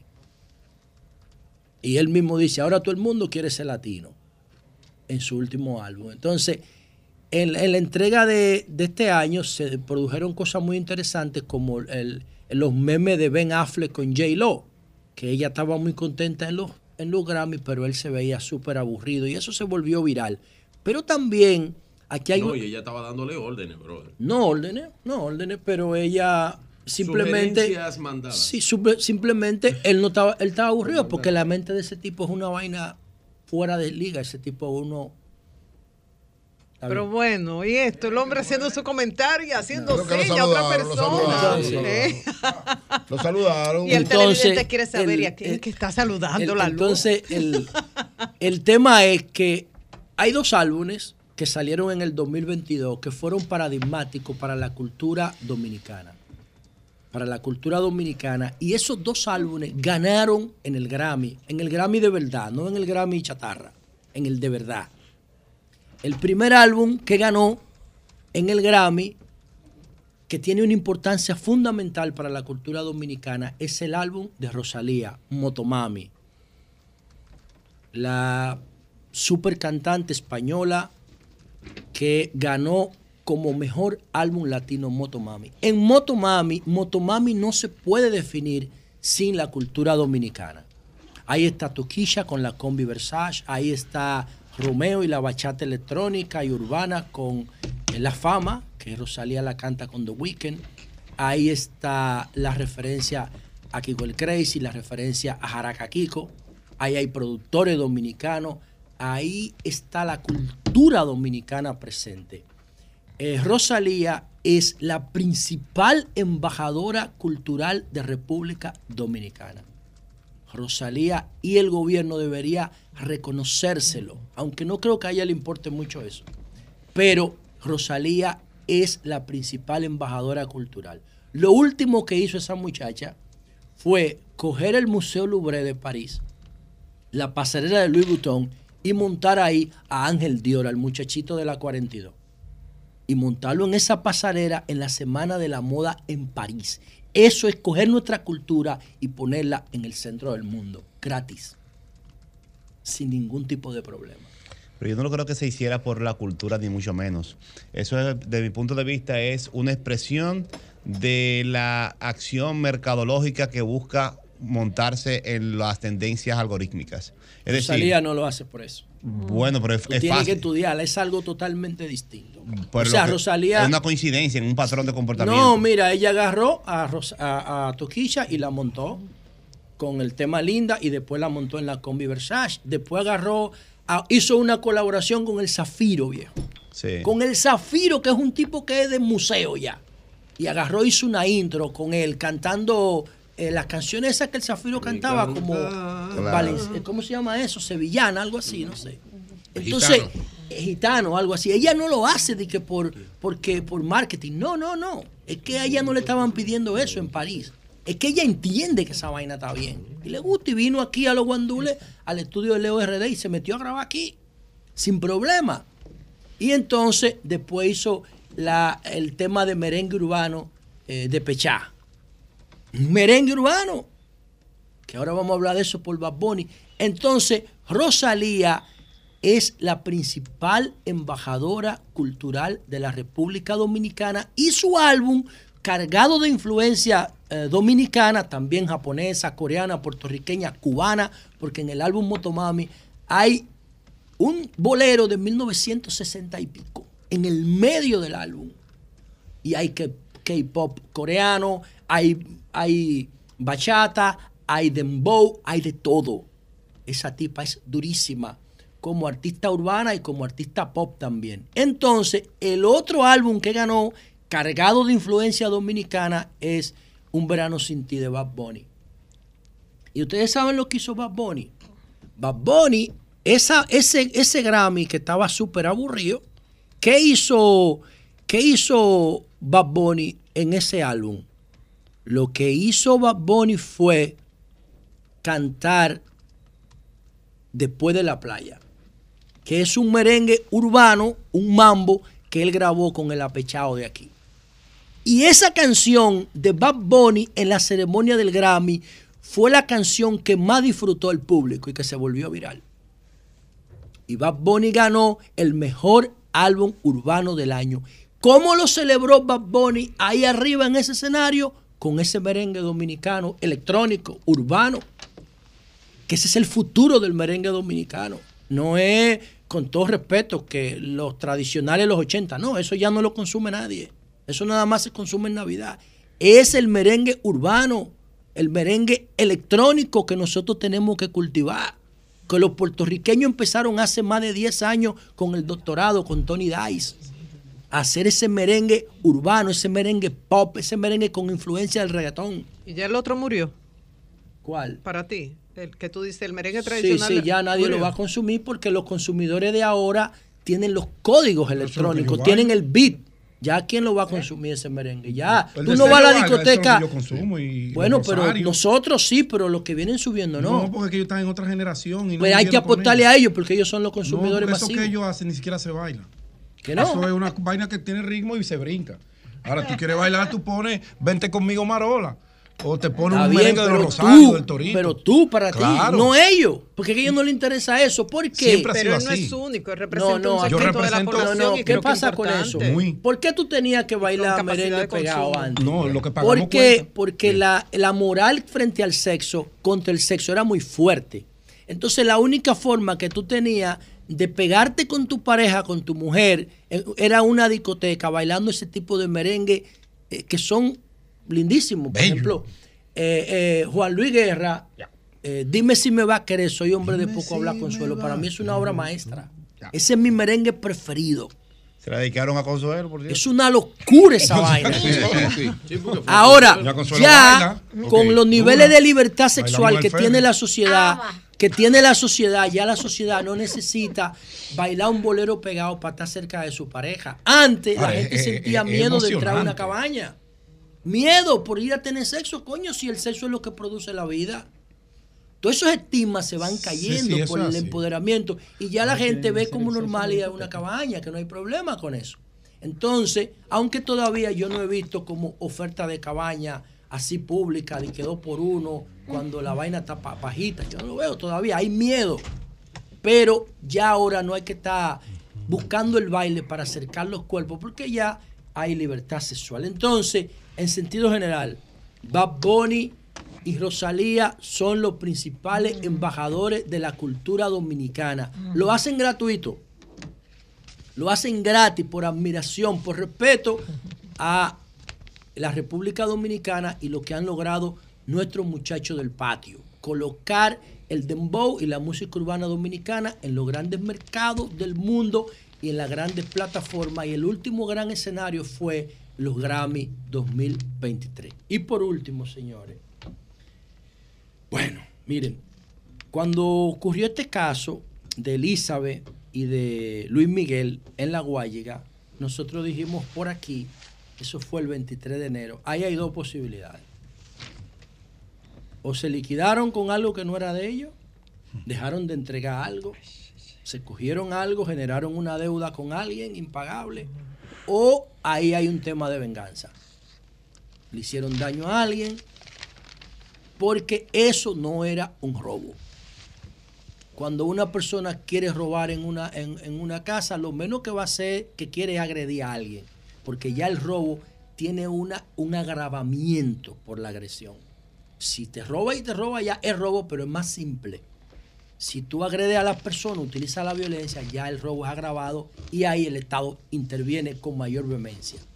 Cuando yo vi la información de que la casa estaba abierta, los niños ahí, ellos no, y que dejaron 190 mil pesos en efectivo, yo dije, "Mm", y se llevaron dos televisores. O por los televisores se ven, hay que cargarlo y el dinero no. Y dije, "Mm, ahí hay algo raro. Que dicho sea de paso, los familiares de ellos me dicen a mí, yo estaba tratando, ellos venían hoy para acá, para, para el programa, pero al aparecer los cuerpos no están en condiciones emocionales. Ellos venían para el programa hoy, yo hablé con ellos. Ellos me han dicho a mí que ahí no había 190 mil pesos, que ahí había muchísimo más. Pero yo no tengo argumento suficiente como para sostener eso, lo digo como información. Y entonces, ellos querían hablar en el programa porque ellos tenían mucha información que querían compartir con la sociedad. Bueno, la policía en el día de ayer dijo, bueno, apareció la jipeta, una Hyundai gris, y tenemos identificado los posibles responsables del secuestro de Elizabeth y de Luis Miguel. En la tarde, a las 6 de la tarde, Entonces aparecieron los cuerpos en los alcarrizos, en un séptico, en, un- en una cisterna. Y ya los cuerpos estaban secos. O sea, pasó mucho tiempo, lo que da a entender que a ellos no los secuestraron por muchos días. A ellos los mataron de una vez. Eso, de, eso tiene una parte buena porque indica que no sufrieron mucho.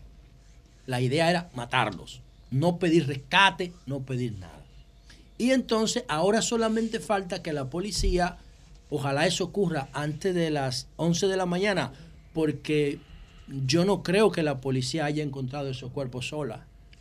Dicen que ya encontraron los autores. No, no, no. Lo que yo digo que los No, yo sé, Los yo sé, pero materiales. que están diciendo, la prensa dice que tanto el vehículo ya lo tienen y los autores Sí, eso, del crimen eso también. fueron lo que le dijeron a la policía dónde estaban los cuerpos, pero esos autores no son los responsables. No, esos son los materiales. Ellos no tienen power para hacer eso. No, no, yo Alguien lo es mandó, lo alguien lo mandó a hacer eso y Claro. yo inclusive tengo información de que esa pareja, por sobre todo el muchacho, el muchacho que era, señores, que tenía una, una distribuidora de embutidos, que prestaba dinero, que tenía un paquete de negocio, un muchacho de 32 años. El Estado no tiene control de nada. De nada tiene control. Aquí no hay política de seguridad. Aquí hay policía para perseguir. Pero no hay política de seguridad. Si hubiese una política efectiva de seguridad, el Estado hubiese sabido de dónde ese muchacho estaba sacando tanto cuarto. En la Guayiga. Señores, y con esto termino. Pasó lo mismo de Carla. Lo de Carla fue en el 2015, en la misma comunidad de los García, de la Guayiga, de Pedro Brán. En la misma comunidad donde tiraron al niño Llena Saibar. Do- donde tiraron a Llena Saibar. Esa es la misma comunidad. Señores, siete años después de lo de Carla, pasó lo mismo. Por causa distinta, porque Carla, no sé cuál era el motivo, pero la secuestraron en un garpón, en los García, y ella, de mi punto de vista, es que se murió, no que la mataron. Esa es mi opinión. Pero la encontraron en un hoyo, en una, en una finca de un médico que también ya se murió, que tenía una clínica en la zona oriental. Ahí fue que encontraron el cuerpo de Carla. Dos años después, en el 2017.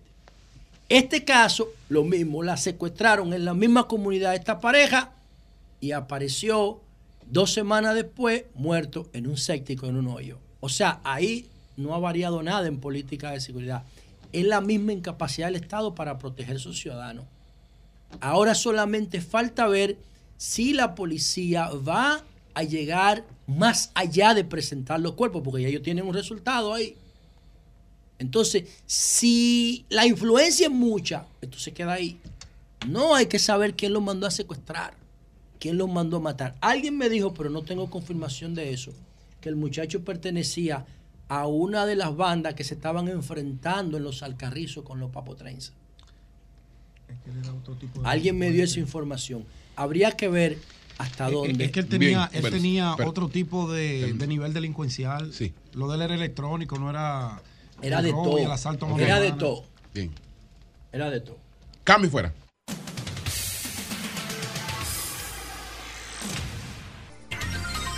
Las 9.17 minutos. Antes de dar paso a Pedro, bueno, felicitar a Quinquín. Quinquín está de cumpleaños. Ay, Quinquín, de hoy. un abrazo, Pero, eh, Quinquín. Quinquín, mi hermano Quinquín. Quinquín es nada más y nada menos que Héctor Joaquín Valdés Rosa. Sí, señor. Héctor Joaquín Valdés Héctor Rosa. Joaquín Valdés Si me mandaban Quinquín. ese nombre, yo decía, no lo No, conozco. eh, claro. Ahora, Quinquín, sí. Quinquín, Una onomatopeya. Quinquín. Quinquín. No, Quinquín, un líder emblemático.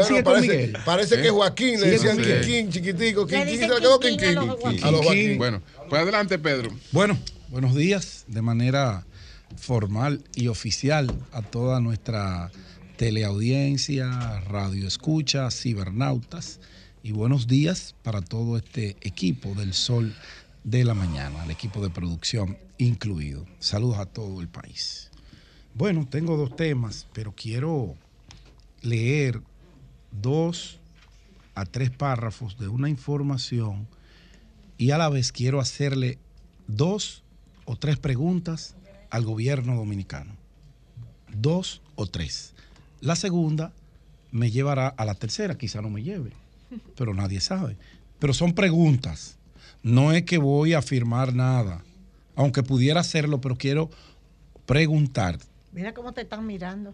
Sí, es al gobierno dominicano, no a ti. Ok. Eh, Alejandro Estrambazaguas, el 23 de marzo del 2021, a las 6 y 45, publicó la siguiente información en el periódico OK Diario de España. OK Diario de España. Y decía lo siguiente.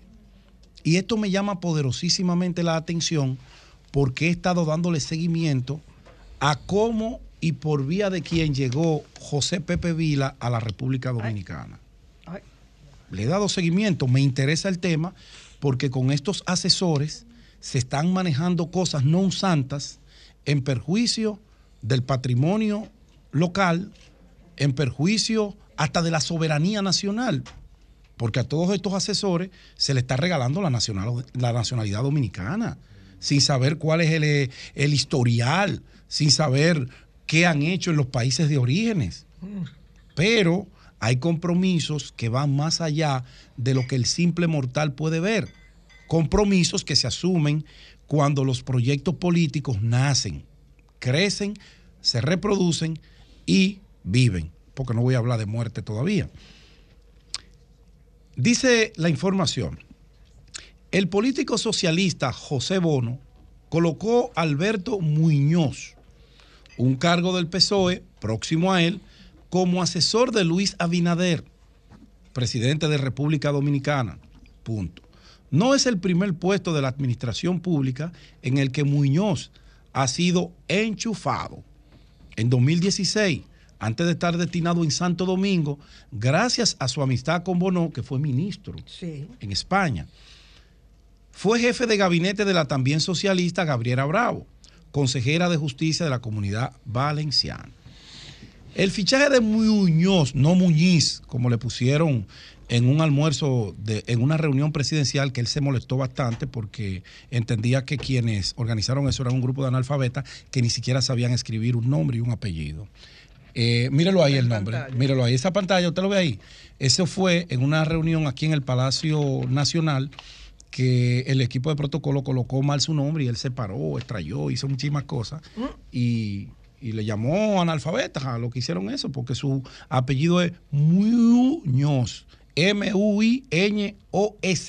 Ese es su apellido. Eh, el fichaje de Muñoz se produjo tan solo 20 días antes de que el presidente caribeño firmara un decreto en el que otorgaba a la nacionalidad dominicana a título de naturalización privilegiada. Eso es una facultad que le da el 128 al presidente de la República. La amistad entre Abinader y Bono viene de lejos. Ambos se conocieron en 2013, cuando Abinader, entonces en la oposición, invitó al político socialista español a la inauguración del Centro de Estudio de Políticas Públicas. Esta institución fue fundada por el propio Abinader, ustedes recordarán eso, doña Consuelo. Hasta hace unos meses, el cargo del PSOE próximo a José Bono presumía en sus redes sociales de ser alto empleado del gobierno de la isla paradisíaca, o sea, de la República Dominicana. Ahora trabajo en el gabinete de Luis Abinader en la presidencia de la República Dominicana, decía su perfil de Twitter. También publicaba de manera habitual numerosas fotografías sobre su nueva vida, de, ah, de- sobre su nueva vida a más de 6.000 kilómetros de España. Sin embargo, cuando Oki Diario comenzó a investigar esta opaca contratación y empezó a hacer llamadas a la secretaria del despacho del presidente Abinader, todas estas pruebas desaparecieron de la red. O sea, borraron todo eso porque al gobierno no le convenía que se le vinculara con este personaje, sobre todo con quién lo recomendó y por qué lo recomendó con el presidente Abinader. Este periódico, este logró conservar copia de los mensajes que se producen en este artículo. Usted lo tienen ahí, miren, miren los, los Twitter que él publicaba, que los borró y luego convirtió esto en una cuenta privada. Un miembro del equipo de Milagro Germán, directora de comunicación del gobierno de República Dominicana, se comprometió con este periódico a dar detalles sobre la contratación de Muñoz. Sin embargo, después de varios meses de espera, aún nadie del gobierno ha facilitado a Oki Diario la información. En ninguna parte del portal de la Consultoría Jurídica del Poder Ejecutivo de la República Dominicana, donde están registrados los nombres de todos los altos cargos y asesores del gobierno, está registrado el nombre del PSOE próximo a Bono. ¿Por qué no está si es asesor del presidente de la República, como tampoco está registrado el contratatazazo que tiene José Pepe Vila del Castillo con el gobierno dominicano, que el país se enteró porque nosotros, buscando, escudriñando toda esta farsa que se le ha vendido al país a través de una reforma policial, que no es más que una deforma, y un cartel de negocios para seguir destruyendo a esa institución que dirige no Alberto Ten, sino que dirige José Pepe Vila del Castillo. Y por eso los grandes problemas que ha tenido con el general Brown Pérez, que era la persona que tenía un plan visible y aplicable, pero que para él entregarlo tenía que manejarlo él como general de la Policía Nacional y que José Vila del Castillo se opuso y ustedes ya conocen los audios. Pero te hago una pregunta para que me aclare, porque Entonces. no he tenido la oportunidad de tocar ese tema aquí. ¿Tú crees que es correcto que una propiedad privada, que un general tenga una propiedad privada y que una institución del Estado, el mismo dueño de esa propiedad privada, de ese, de ese producto que tiene un valor económico, al mismo tiempo el servidor público? O sea, que el Estado se maneje con la propiedad privada de un empleado. No, la voy a- seguridad No, nacional. no, te voy a pedir, Sí, no, no, te voy a pedir. para la policía. Te no, voy a eso para el pedir. funcionamiento. no Pero era No, propiedad te de voy él. a- te Sí, voy pero a so- lo- a lo ¿Y cómo tú tienes el Estado funcionando? Ah, José Lalu eh, trabaja No, no, conmigo. no, Yo te voy a contratar está bien, entonces Eso tú, no tú mismo que estás reclamando eso, tú ves bien que un asesor policial Te eh, diga a ti, te diga a ti, véndemelo en lo que tú- véndemelo en lo que tú quieras o te quito. Ninguna Donde de las hay una dos. ley de compra y ninguna, contrataciones ninguna de para las esos dos, ninguna de las dos, ninguna No de las, está bien. ninguna de las dos. Pero por lo, ninguna de las dos. Pero oye, Yo no estoy buscando el bueno y al malo. Ninguna de las dos. Las dos están mal. Yo pero estoy óyeme, buscando procesos. está- no está escuchando el país. Transparencia. Que la Policía Nacional funcione su software con un No, su software, privado. no, un software de reconocimiento. De reconocimiento, pero software de la privado. policía, No. una herramienta. Pero Una herramienta. privado. Para un Sí, programa. pero yo no estoy Que de no es del acuerdo. Estado. Yo no estoy de acuerdo con que eso sea privado. Obviamente, el desarrollo es privado, la iniciativa Sí, la pero tomó un alguien. empleado. Eso- La tomó alguien. Un Estado, una finca. de que, eh, tú, tú eres dueño de esto y jefe pero también. entonces, ¿qué debería hacer Brown con su software? Cederlo. No, arrodillársele a Pero eso, Pepe él no- Hay un conflicto de Tú intereses. sabías que un software no se Pepe desarrolla solo. para que bien, pero se paga, se, le paga, está Pero bien. eso es lo que- se le eso es paga, normal. tiene que venderlo. Eury. Pero no puede funcionar ni un minuto, óyeme. Es más, no debía funcionar ni un solo segundo la propiedad de un empleado del Estado manejando correcto. inteligencia Tú del Estado. razón. Sí, continúa, Mira, Pedro. Yo Eh, quiero eso- al eso final de- en la selva funciona así. Tú al final, no, no, no, al Pedro, final, de, mi- la de comentario yo te voy a responder esa pregunta Una es barbaridad. pero no quiero desviarme del objetivo que tengo. Todo eso que tú has descrito es una cosa asquerosa y es lo que a mí me llama poderosísimamente la atención a investigar a profundidad el tema Dale. y a los personajes que intervienen en el tema, porque es que todo lo que se ha hecho con eso ha sido un engaño y una burla al pueblo dominicano. Por eso es que a mí me llama la atención. Desde la contratación vulgar de Pepe Vila, que cobra 4 millones de pesos cada dos meses, que no hay un registro, que no ha salido una institución pública ni a desmentir ni a confirmar, porque no pueden desmentir porque saben que es la verdad. Y la verdad es como el viento, te golpea la cara por más que te le bajes. Él te busca, ella te persigue. Y es lo que ha estado pasando con la Policía Nacional, que han engañado al país, que un programa de transformación, que un programa de limpieza, que una comisión que se conformó, que después su- la comisión no sirvió para nada, Pepe Vila lo votó a todos, todos están avergonzados por ahí, arrepentidos de haber aceptado esos decretos. Todo eso disparate. El único programa, y yo no quiero defender ni a Brown, ni quiero defender a nadie, porque todo, todo, como tú bien señalas, Jonathan, se manejó de manera asquerosa y oculta Eso es así. para obtener beneficios económicos, no para obtener una transformación real que pueda dar como resultado el control de la delincuencia en la República Dominicana. No, señor. Eso fue un esquema de negocio que vino desarrollado desde España. Muy bien. Y por eso estoy contando esta historia. Por eso estoy buscando documentaciones. Por eso estoy buscando decretos de nacionalización. Los tres personajes que acabo de mencionar son dominicanos. ¿Ustedes lo sabían? ¿Le dieron la nacionalidad a los otros dos? Bono, privilegiada, Bono, Vi- Vila. Vila y el señor Muñoz. Pero no solamente han sido privilegiados con ¿El la señor nacionalidad. Muñoz o Muñoz? No, Muñoz es su apellido. Muñoz, Muñoz, Ah, no no, Muñoz. Muñoz. Aquí se lo escribieron mal y él se molestó bastante. Ustedes saben cómo son los españoles, que tienen su forma. Entonces, lo que yo quiero mostrarle al pueblo dominicano es cómo desde las esferas del poder se le miente y se le ocultan informaciones donde se ha vendido un aparato de transparencia que solamente existe en papeles, en ruedas de prensa. Y yo no me lo estoy inventando, yo estoy dando fechas, yo estoy dando detalles, yo estoy dando nombres de cómo llegó Pepe Vila, bajo qué circunstancia llegó, qué político español, bajo qué circunstancia y bajo cuáles acuerdos de colaboración con la campaña presidencial desde el 2013 y hoy le están pagando. Y no es solamente por ahí que Bono tiene negocios aquí. No, Bono es uno de los principales lobistas del gobierno dominicano.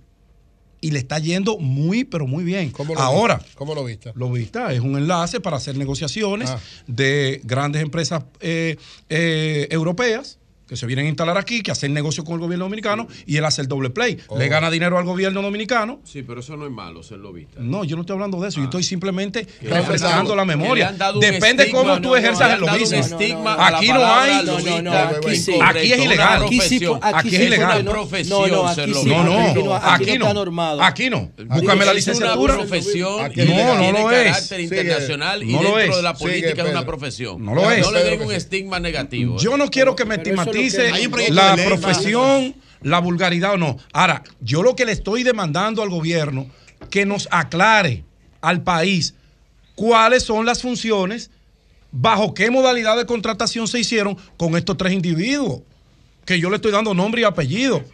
Todo vienen de la mano del señor Bonó y todo vienen a esquemas comerciales que el gobierno dominicano tiene oculto, que no le ha dicho al portal de transparencia bajo cuáles condiciones fue que él otorgó esa nacionalidad, para qué la otorgó y cuál es el servicio que esos señores le están brindando al gobierno dominicano. Porque le estoy narrando toda la cronología de cómo ellos fueron limpiando los perfiles después que este español se jactaba de que él era uno de los hombres más influyentes en el gobierno de República Dominicana.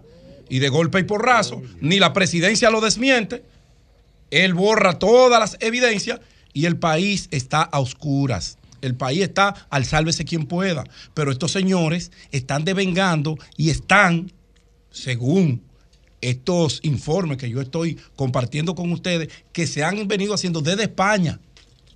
Y que aquí vivimos en que quién está primero, quién está segundo, pero nos están ordeñando en el gobierno. Porque mire, 4 millones de pesos a un asesor que lo único, y lo demuestran esos audios que han estado circulando de las conversaciones que Pepe Vila sostenía con el alto mando policial.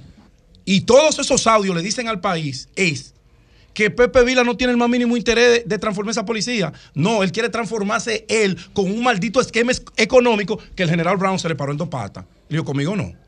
Conmigo no. Porque este hombre es tan osado que le dice a un general de la Policía Nacional, véndame el programa. Es la única oportunidad, es la única esperanza que usted Una tiene. pregunta, ¿que se lo venda a él o se lo venda a la Él, policía? no, él dice que se lo venda a, A él. la policía. A él, a A él. él. Él habla en primera persona. Él no habla. Vamos a hacer un proceso transparente para importante, evaluar claro. el programa y que la Porque institución. lo primero es, lo primero es que no debió comenzar a funcionar ese pro- porque tú estás poniendo a Brown, que es mi amigo, poniéndolo. No, no, yo no estoy hablando de Brown. la policía tiene un programa privado manejándose en una función pública. Bueno, todo lo que es una creación O sea, particular una de un individuo que lo registra es privado. Aunque él sea general de la policía, Pero- el generalato no lo obliga a él regalar su autoría intelectual. Sí, pero no, pero no podía, que- pero no podía seguir dirigiéndolo con su Bueno, entonces la culpa es, ¿sabe de Estoy de quién? acuerdo con Bra- Yo estoy de acuerdo con Jonathan. Claro. ¿Usted sabe de quién es la culpa? ¿De quién? Del que dirige a la Policía Nacional, no Estoy de de TEN, acuerdo. del presidente Abinader. ¿Por qué? Claro. Porque usted sabía que usted no tenía ningún plan para enfrentar delincuencia. Y usted salió a decirle al país que ya usted tenía todo orquestado. Como lo único que había para, para contrarrestar la ola delincuencial que el país estaba va viviendo, que disminuyó un poquito en diciembre, cuando la policía salió a matar individuos, que era la única alternativa que tenía. Era la única. No tenía otra. Porque no había una política pública certera para combatir a la delincuencia. Y bajó, y es verdad que bajó porque la gente se sintió segura. Me están matando los delincuentes y ya yo puedo caminar tranquilo. Bien, ¿esté tú de acuerdo? Yo no. No, yo creo que yo creo no que debió ser. no se había ahora, hecho un intento de reforma a la policía como ahora, ahora. Todo bueno, con el si ese cirujano y la si delincuencia ese que es el policía. intento, no, se- si no ese es el ningún intento, ordeñando las arcas públicas. intentó. No, nadie habla de eso, no. Ay, No, tú le hablas de, de No. eso. De esa Yo duré cuatro que- años que- preguntando que dónde está el plan de El problema de ustedes es que ustedes quieren un que mal grave, un mal grave la con un problema menor. Homicidio en los gobiernos. poniendo- los No, busquen lo que ustedes quieran. La tasa de homicidio era la más alta. Yo simplemente voy a dejar mis preguntas. Sí, sí, ¿cuáles son? Bien. Gobierno dominicano, ¿cuáles son las funciones reales, aunque ya las sabemos, y bajo qué normativa se contrataron los servicios de asesoría de esos tres personajes, el señor Alberto Muñoz, el señor José Bonó y el señor Pepe Vila. Por favor, el país se merece que ustedes le digan cómo fue que esto se hizo. Y segundo, y segundo, cómo es que se ha estado manejando las negociaciones, las contrataciones de los software y todo lo que tiene que ver con la tecnología del programa Constantino que comenzó a funcionar, pero que ya no está funcionando porque su autor se negó a vendérselo no a la Policía Nacional, que él estaba dispuesto, es la información que tengo, donárselo a la Policía Nacional, donárselo a la Policía Nacional y no vendérselo a Pepe Vila, que lo quería comprar a título personal, para él vendérselo como le diera la gana a la pobre y miserable, destruida Policía Nacional. Cambio y fuera.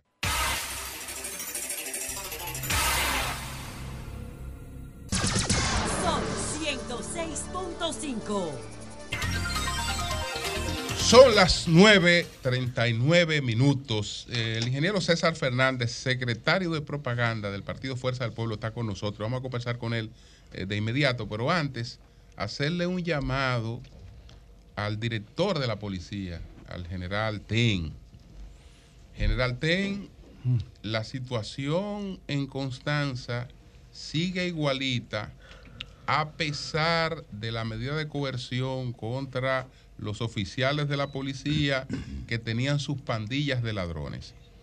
Pero los ladrones siguen azotando todas las residencias de Constanza, incluso con la gente ahí Ay, ay. con la gente ahí. Hubo una señora que le robaron unas prendas. Ella llegó a la habitación cuando la persona estaba ahí. Él le dijo, tranquila señora, que yo me voy por el mismo lugar donde vine. De luego, se llevó sus prendas. Él entró por una ventana, la colocó como la encontró y se fue. A ver, y se fue. don- don Julio, y, y- bueno. y- y se fue Es de una ahí. forma es decir, civilizada de robar. están Sin violencia. sigue- Consciente. sigue- Yo apoyo eso. sigue Ay, por favor, el- la luz. todo el que tiene todo el que tiene cabañas, pero pero pero la, la burla es tan grande.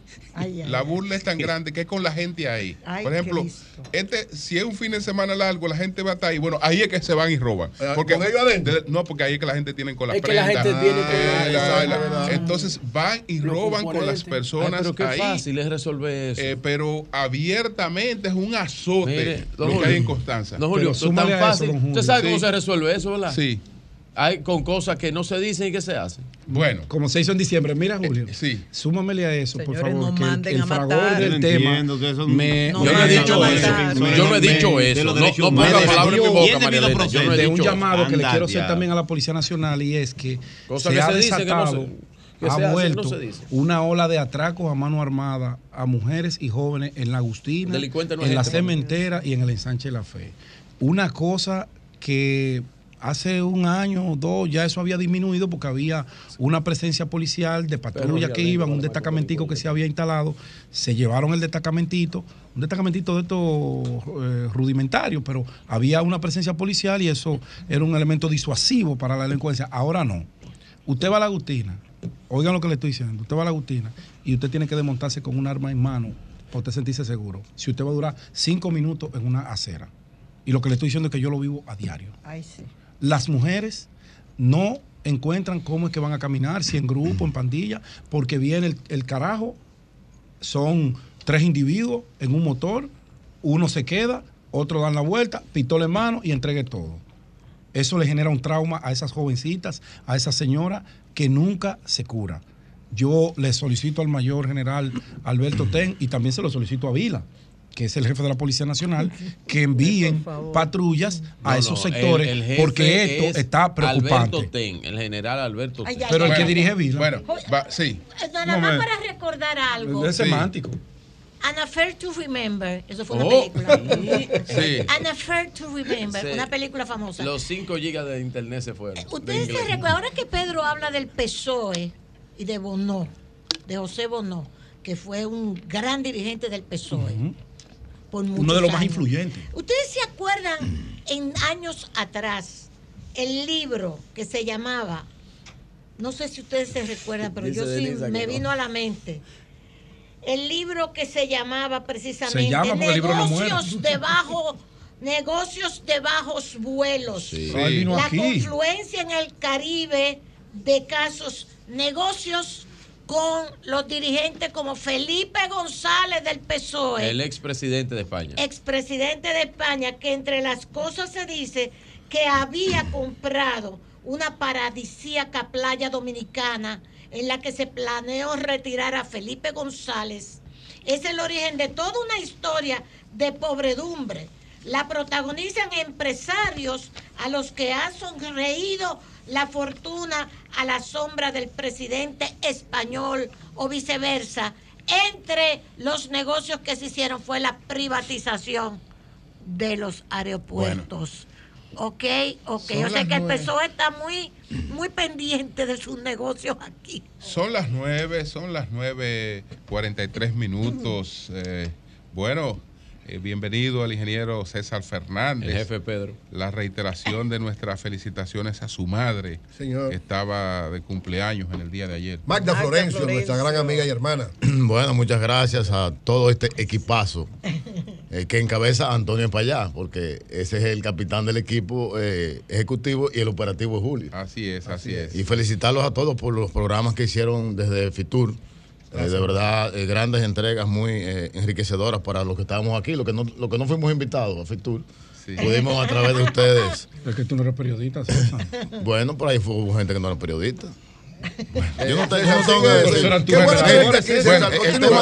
César, es un Arturo operador. El tema del momento, señores, y, y lo que envidia, está, y César, lo que está la política en la actualidad. Yo no entiendo. Evidentemente, y saludar aquí me acompañan seis miembros de la dirección central de la, de la Fuerza del Pueblo, cuatro vicesecretarios de propaganda y dos vicesecretarios de comunicaciones. Mamacita, pero el ejército. Eh, pero está el compañero. Jochi Batista, Valentín está Grisanti Pérez, mismo, está ¿no? Dayana, Ay. Leonardo Grisanti, Leonardo Hamilton Grisanti, mi Frías, eh, Romeo Medrano, también de, de propaganda, Huáscar, y el Diego de último, el amigo de Tren, ese es sobrino de Ignacio. Ah, se parece, sí, se parece. Eh, vicesecretario de propaganda. Eh, pintados igual. Gracias por, por acompañarnos en el día de hoy. Ustedes hablan del, del PRM, pero veo mucho popi aquí también. ¿Qué es lo que pasa? Ey, ey, hay, ven hay acá, jóvenes. acá. Hay, hay- hay- Hay de todo, Básicamente hay jóvenes y, y- y con mucho talento, que es lo más importante, y se preparados para, eh, para ir al gobierno en el año 2024. Bueno, se el, tema, el tema son las encuestas, Sí, ¿verdad? sí, y sí. ayer, como cada mes, eh, salvando diciembre,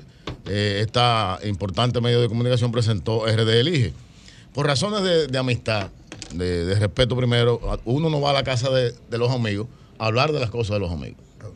Y yo respeto y coincido en algunas cosas con RD Elige, de verdad, y, y quiero conversemos sobre eso. Ahora, en lo que yo difiero es que ayer, creo que en este mismo asiento, el coordinador dice que RD Elige eh, tiene un alcance del 89% de los dominicanos. RD Elige está basada en el metaverso, es decir, en lo que e- era Facebook o es Facebook, ellos están diciendo que el 89% de los dominicanos tienen una cuenta de Facebook. Eso es lo que se entiende, pienso yo.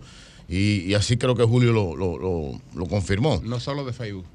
Bueno, de otras redes. De, de, de, De las redes de Meta. De, las De redes las de redes de Meta. Las redes de de- Meta de son. WhatsApp, Yo tengo utilizado aquí- por todo el mundo, yo tengo- Facebook e Instagram. Esa- exactamente. Yo tengo que aquí- no, no es y Facebook. Messenger. No, de acuerdo, Y perfecto. Messenger también. Y Messenger también. Mil millones de usuarios. Sí, verdad. acuerdo, Sí, de- yo tengo verdad, aquí un- verdad. una, una tabla que es del Banco Mundial, que quisiera que si se puede ver, y todos la pueden buscar en internet, es muy fácil de encontrar.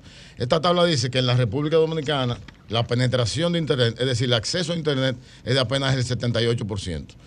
Entonces yo no entiendo cómo puede una herramienta llegar al 89% si solamente el 78% de la gente tiene internet. Y que la gente tenga acceso al internet, el 78%, tampoco me garantiza que tengan una cuenta de meta. No necesariamente. Pero ahí lo dejo. Ese es sencillamente un señalamiento que le hago a, a los amigos de Religión. Hay otros estudios que no voy a mencionar los nombres, pero para que la gente entienda por qué, por qué, por ejemplo, se cataloga a Leonel Fernández líder de la oposición. La gente dice, bueno, pero ¿cómo, ¿cómo tú logras eso? ¿Cómo tú defines ese objetivo y cómo lo logras hacer? Recordar, eh, el liderazgo de la oposición se crea en la participación en los debates de los temas de interés nacional. Desde el año 2020, que nace la Fuerza del Pueblo, el presidente Fernández y nuestro partido ha estado en la polémica de, en ese momento de, la pandemia, de cómo manejar la pandemia, ustedes lo recordarán perfectamente, haciendo sugerencias importantes, no solamente en el manejo de la, de la parte sanitaria, sino también la parte económica. Y aquí tengo yo un libro que traje, que nuestro partido publicó, y ahí entenderemos otras cosas. Se llama Acciones y Medidas de Políticas para Garantizar la Seguridad Alimentaria, producto de la pandemia COVID-19 en la República Dominicana. Esto es de noviembre del año 2020. Estamos hablando que nuestro partido sí está, ha estado haciendo aportes importantes a la solución de los problemas nacionales y esas son las cosas que permiten que nuestro partido y nuestro presidente, nuestro líder, se mantengan en el debate constante. Yo tengo uno de los estudios más recientes y nosotros tenemos unos 7, 8 estudios que aquí voy a leer, eh, eh, voy a leer esto. En Sánchez Quiqueya, Residencial José Contreras, Gascue, eh, Las Matas de Farfán, Catanga. ¿Ustedes conocen eso? Esos sitios. claro. Si conocemos esos sitios. Si lo conocen. Insulta Bueno, con eh, esa pregunta. no, lo que quiero es que el público se, público se edifique porque en esos lugares que se hacen los estudios que nosotros hablamos, no se hacen en el universo ni en el metaverso, se hacen en lugares reales con gente. No, pero César, déjame explicarte y discúlpame que No, te pero, pero déjame, déjame continuar, pero no quieres- tranquilo. No, no, pero yo yo estoy haciendo una comparación. Sí, ¿De pero yo puedo dónde? explicarlo. Dale, que termine No, de desarrollar, yo- de estoy haciendo una comparación. No, no, al- invitado se le hacen Sí, preguntas. pero yo puedo ¿De explicarlo. dónde? Pero espérate, Regla básica del tranquilo. periodismo. No, pero yo puedo explicarlo. Parece que, el, porque pro- yo- parece yo- que el profesor no sabe que la gente, Sí, que la gente que pero se localiza tiene que, bien. tiene que vivir en un lugar concreto, tiene que tener unas condiciones una socioeconómicas pregunta. concretas. Yo hice una pregunta y todo el mundo me contestó que tiene conocían Catanga, César, sí, sí, César, pero usted no puede César. pretender que se sea tan estúpido en una encuesta que no se No. haga una distribución, que no se haga, no- que no se no haga, que no no se haga una distribución proporcional, estratificada y que corresponda a cada muestra del territorio que aleatoria. corresponda. Usted no Pero- puede, usted no puede pretender pero- que se sea tan estúpido No, que, pero que, yo se, no- que se va, que se base de que en el metaverso, que el metaverso es una, Pero real- bueno, es una es- realidad en la que se actúa. es eh, no, bueno. pero cuando- cuando usted está hablando de metaverso, usted está hablando de una realidad en la que se actúa por un, con- por un avatar. Es decir, en la que yo soy sustituido por algo virtual. Y eso no es lo que se- y eso no es lo, lo que sea lo que lo que ocurre en este caso. El que está ahí encuestado es una persona física, Física. que se le localiza a través de las redes sociales. No es no es una persona Julio, virtual. no, pero, dije- no, pero que usted ha dicho, usted habló de metaverso. Habló de Recuerda. metaverso y sabemos lo que usted está diciendo porque usted está hablando de metaverso. Sí, que no estamos hablando de avatares. Eso es lo que yo Claro. quería eh, Pero eh, está eh, bien, pero decirte, Virgilio, César. yo- Pero yo, está lo bien, pero entendí, no hay Voy a ningún esperar problema. que tú termines, César. No hay Sí. problema. Miren, siguiendo con, con los estudios que tenemos, el más reciente desde enero de este año, y ahí decía que coincidía con eh, 100% con RD Elige. Fíjense que RD Elige ha puesto como primer tema la economía, de manera global. La economía se estructura en- en diferentes, diferentes formas. En este estudio que, que nosotros tenemos, dice que eh, más del 50% que la economía va mal. En el caso de RD Elige, anda por el 40%. Eh, cómo va la economía. La, economía personal de la gente sigue estando por encima del 50% de manera neg- negativa, la gente diciéndolo. Eh, y este, eh, ¿cómo piensan que este año va a estar? Si va a estar peor o mejor que el año que viene, la gente dice que el año va a estar peor. Esas son las expectativas de la gente. Y RD Elige más o menos explica eso. Entonces, ¿por qué la economía está en este, en este, en este sentido negativo? Aquí yo tengo esta tabla, que es del año 2022. Fíjense cómo estuvo la inflación en nuestro país. Estuvo, eh, terminó en 9, cuando el Banco Central predijo que iba a ser 4 más o menos 1. Terminó en 9. O sea, este, este, este golpe de la inflación, que el gobierno no tuvo la capacidad de controlarlo, por eso la gente dice que la economía estaba. Miren esta tabla que interesante. Aquí hay 19 países. De esos 19 países, hay 9 países que tuvieron en un momento determinado del año 2022 eh, eh, inflación negativa. Es decir, estamos hablando de Honduras, Colombia, Paraguay, Brasil, Costa Rica, Panamá y Guatemala. En un momento del año la- pudieron controlar la inflación, cosa que no pudo hacer el gobierno de la República Dominicana. La canasta básica, como ven esta otra tabla del Banco Central, en ascenso permanente, llegando, estando ahora mismo en unos 26.350 pesos y el salario mínimo más alto que tenemos es de 21 mil pesos. Es decir, que el que gana más de los que ganan salario mínimo no puede comprar la canasta básica. Entonces, ¿qué quiere decir esto? No, pero tú dijiste un 9%, César.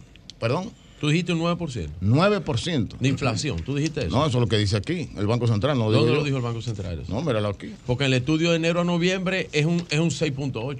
Estamos hablando, mira, terminó El 9.5. estudio de, de enero a noviembre de 2022 es un, Virgilio, eh, un 6.8. Virgilio, terminó 9.5, eso del Banco Central. Está en el internet.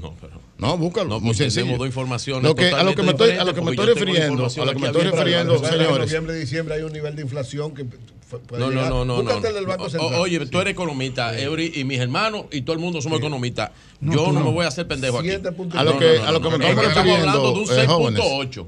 a lo la que yo, inflación acumulada de enero a noviembre. Y lo dijo el Banco Central. y yo estoy en la página del Banco Central tan- ahí. tan yo ampliamente. estoy en, la- en la Entonces, página del Banco Central. Algo está fallando. Bien, bien. No, no. a, la- a lo que yo me refiero con esto, señores, es que, como ustedes ven, la economía eh, ha golpeado duro al pueblo dominicano y a, a los más pobres sobre todo. Y la economía es que eh, tiene a la gente desesperada por eh, generar un cambio en el gobierno. Entonces, la tendencia que hemos tenido en el, en el último año completo es que se ha mantenido este, las expectativas de la gente de manera negativa hacia las acciones del gobierno y de manera positiva a el liderazgo opositor que está representado en Leonel Fernández y la Fuerza del Pueblo. Por eso el día de hoy eh, prácticamente hay un empate técnico entre el presidente Luis Abinader y el presidente Leonel Fernández alrededor del 38%.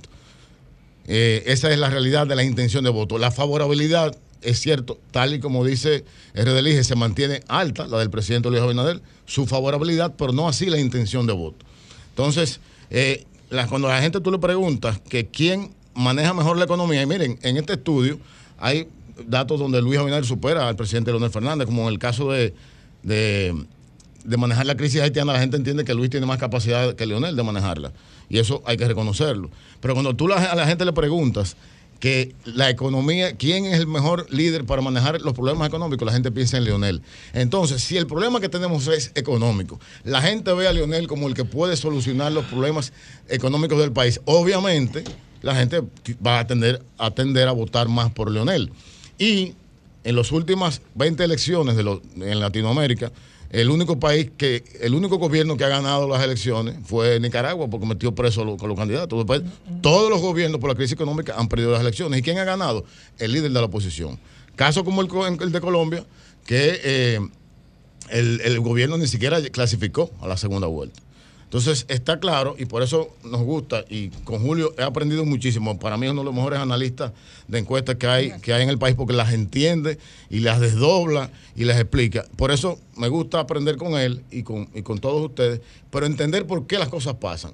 O sea, la gente dice que va a votar por un candidato, no, no porque sí o porque no. En el caso del manejo de los alimentos, que es otra pregunta que está en este estudio, la gente también dice que Leonel eh, manejaría mejor o garantizaría más fácil el, el suministro de, de- alimentos en el país. ¿Y por qué? Porque miren esta tabla, señores. Esto es un estudio que hicimos en Funglode, un proyecto que se llama RD eh, 44 Agro Rural.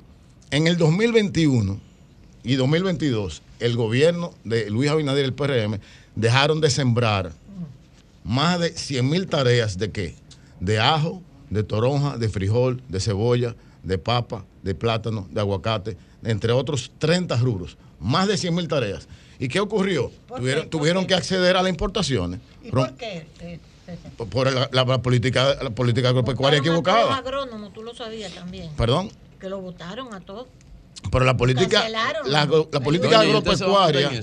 Claro que tú sabes que los cancelaron. Que están Pero ustedes van a montar en esa vaina. Y tú no sabes que están cancelados. Pero usted se va a montar en eso. La política agropecuaria del gobierno ha sido incorrecta. Los productores de pollo, por ejemplo, que están, que están quebrados, esos productores de pollo eh, están produciendo el- la libra de pollo a, a 42 pesos y la están vendiendo a 35. Oye, eso está quebrado. Vamos a, vamos a hacerle alguna preguntita también, profesor, además de Sí, su- yo quiero hacerle un par de preguntas además para- de- del ponencia. esquema. De- de su ponencia de su magistral. ponencia para no, para- como- para- como la jara de con los porque papeles, es que- porque no- no- nos gusta tener datos. además- Papeles. además- Déjame terminar con la parte agropecuaria, profesor. Una- Con lo del Banco Central.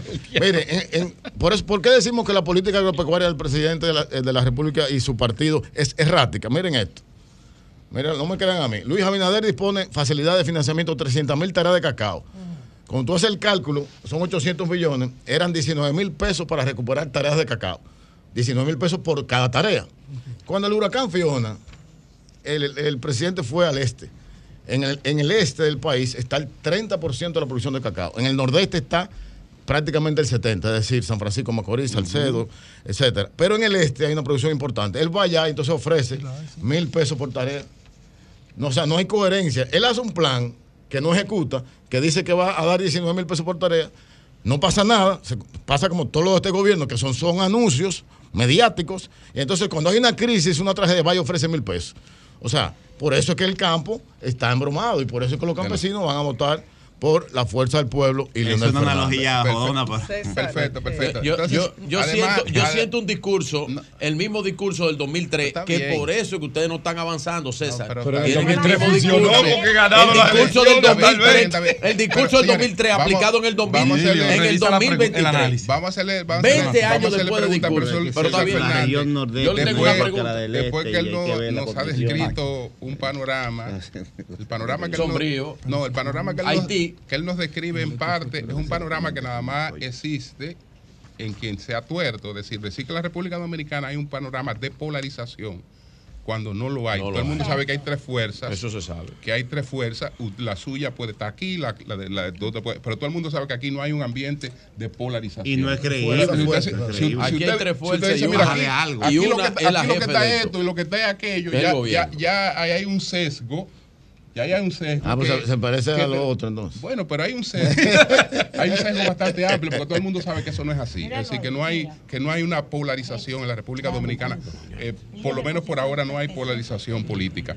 Entonces, pero hay un desafío inmediato que es el de las el de las elecciones municipales. ¿Cómo usted siente la fuerza del pueblo para las elecciones municipales? Por ejemplo, en el Distrito Nacional, eh, ¿cuáles son los aspirantes que tiene la fuerza del pueblo para eh, la alcaldía, eh, en las principales plazas? Pero, por ejemplo, en el Distrito Nacional. El Distrito Nacional, Rafael Paz, Omar Fernández, Tobías Crespo. Entre ellos tres está eh, la candidatura a alcaldía a senador. Se jodió Tobías. se está, se está definiendo. No, y puede repetir como diputado, un gran diputado, Tobías. Ándala, Excelente. quiere esa vaina. Pero ya es una Hay decisión, una decisión le de él. quitaron la vocería a Tobías. en esa Entonces, pero tú te vas a Santo Se Domingo Este, a tenemos mano. a Aquilino Serrata, cariñosamente son, que está aspirando a la alcaldía, está Francisco Luciano aspirando a la alcaldía, Santo Domingo Este tenemos tres, cuatro aspirantes. Estamos, nosotros hace unos siete, ocho meses se creó una comisión que la dirige el amigo de ustedes, Roberto Rosario, se llamaba la Comisión de Perfiles porque ya concluyó. Identificó perfiles de posibles candidatos, no solamente dentro de la fuerza del pueblo, sino en la sociedad, líderes comunitarios, eh, comunicadores, etcétera, que, eh, se que tenían la posibilidad de ser candidatos y se inscribieron y están trabajando y se están midiendo. De hecho, el partido ya hizo una primera encuesta para ver el posicionamiento de ellos y también la posibilidad, acuérdate que estamos, eh, eh, estamos en una alianza con eh, varios partidos políticos que también tendrán sus candidatos y ahí se conjugará eso. Y, otros y otros partidos que vendrán también. Esos fueron César, partidos que para no fueron, muchos, César. Al- Una debilidad, al una oportunidad de mejora o una amenaza, como lo quieras ver, de la fuerza del pueblo es la falta de estructuras.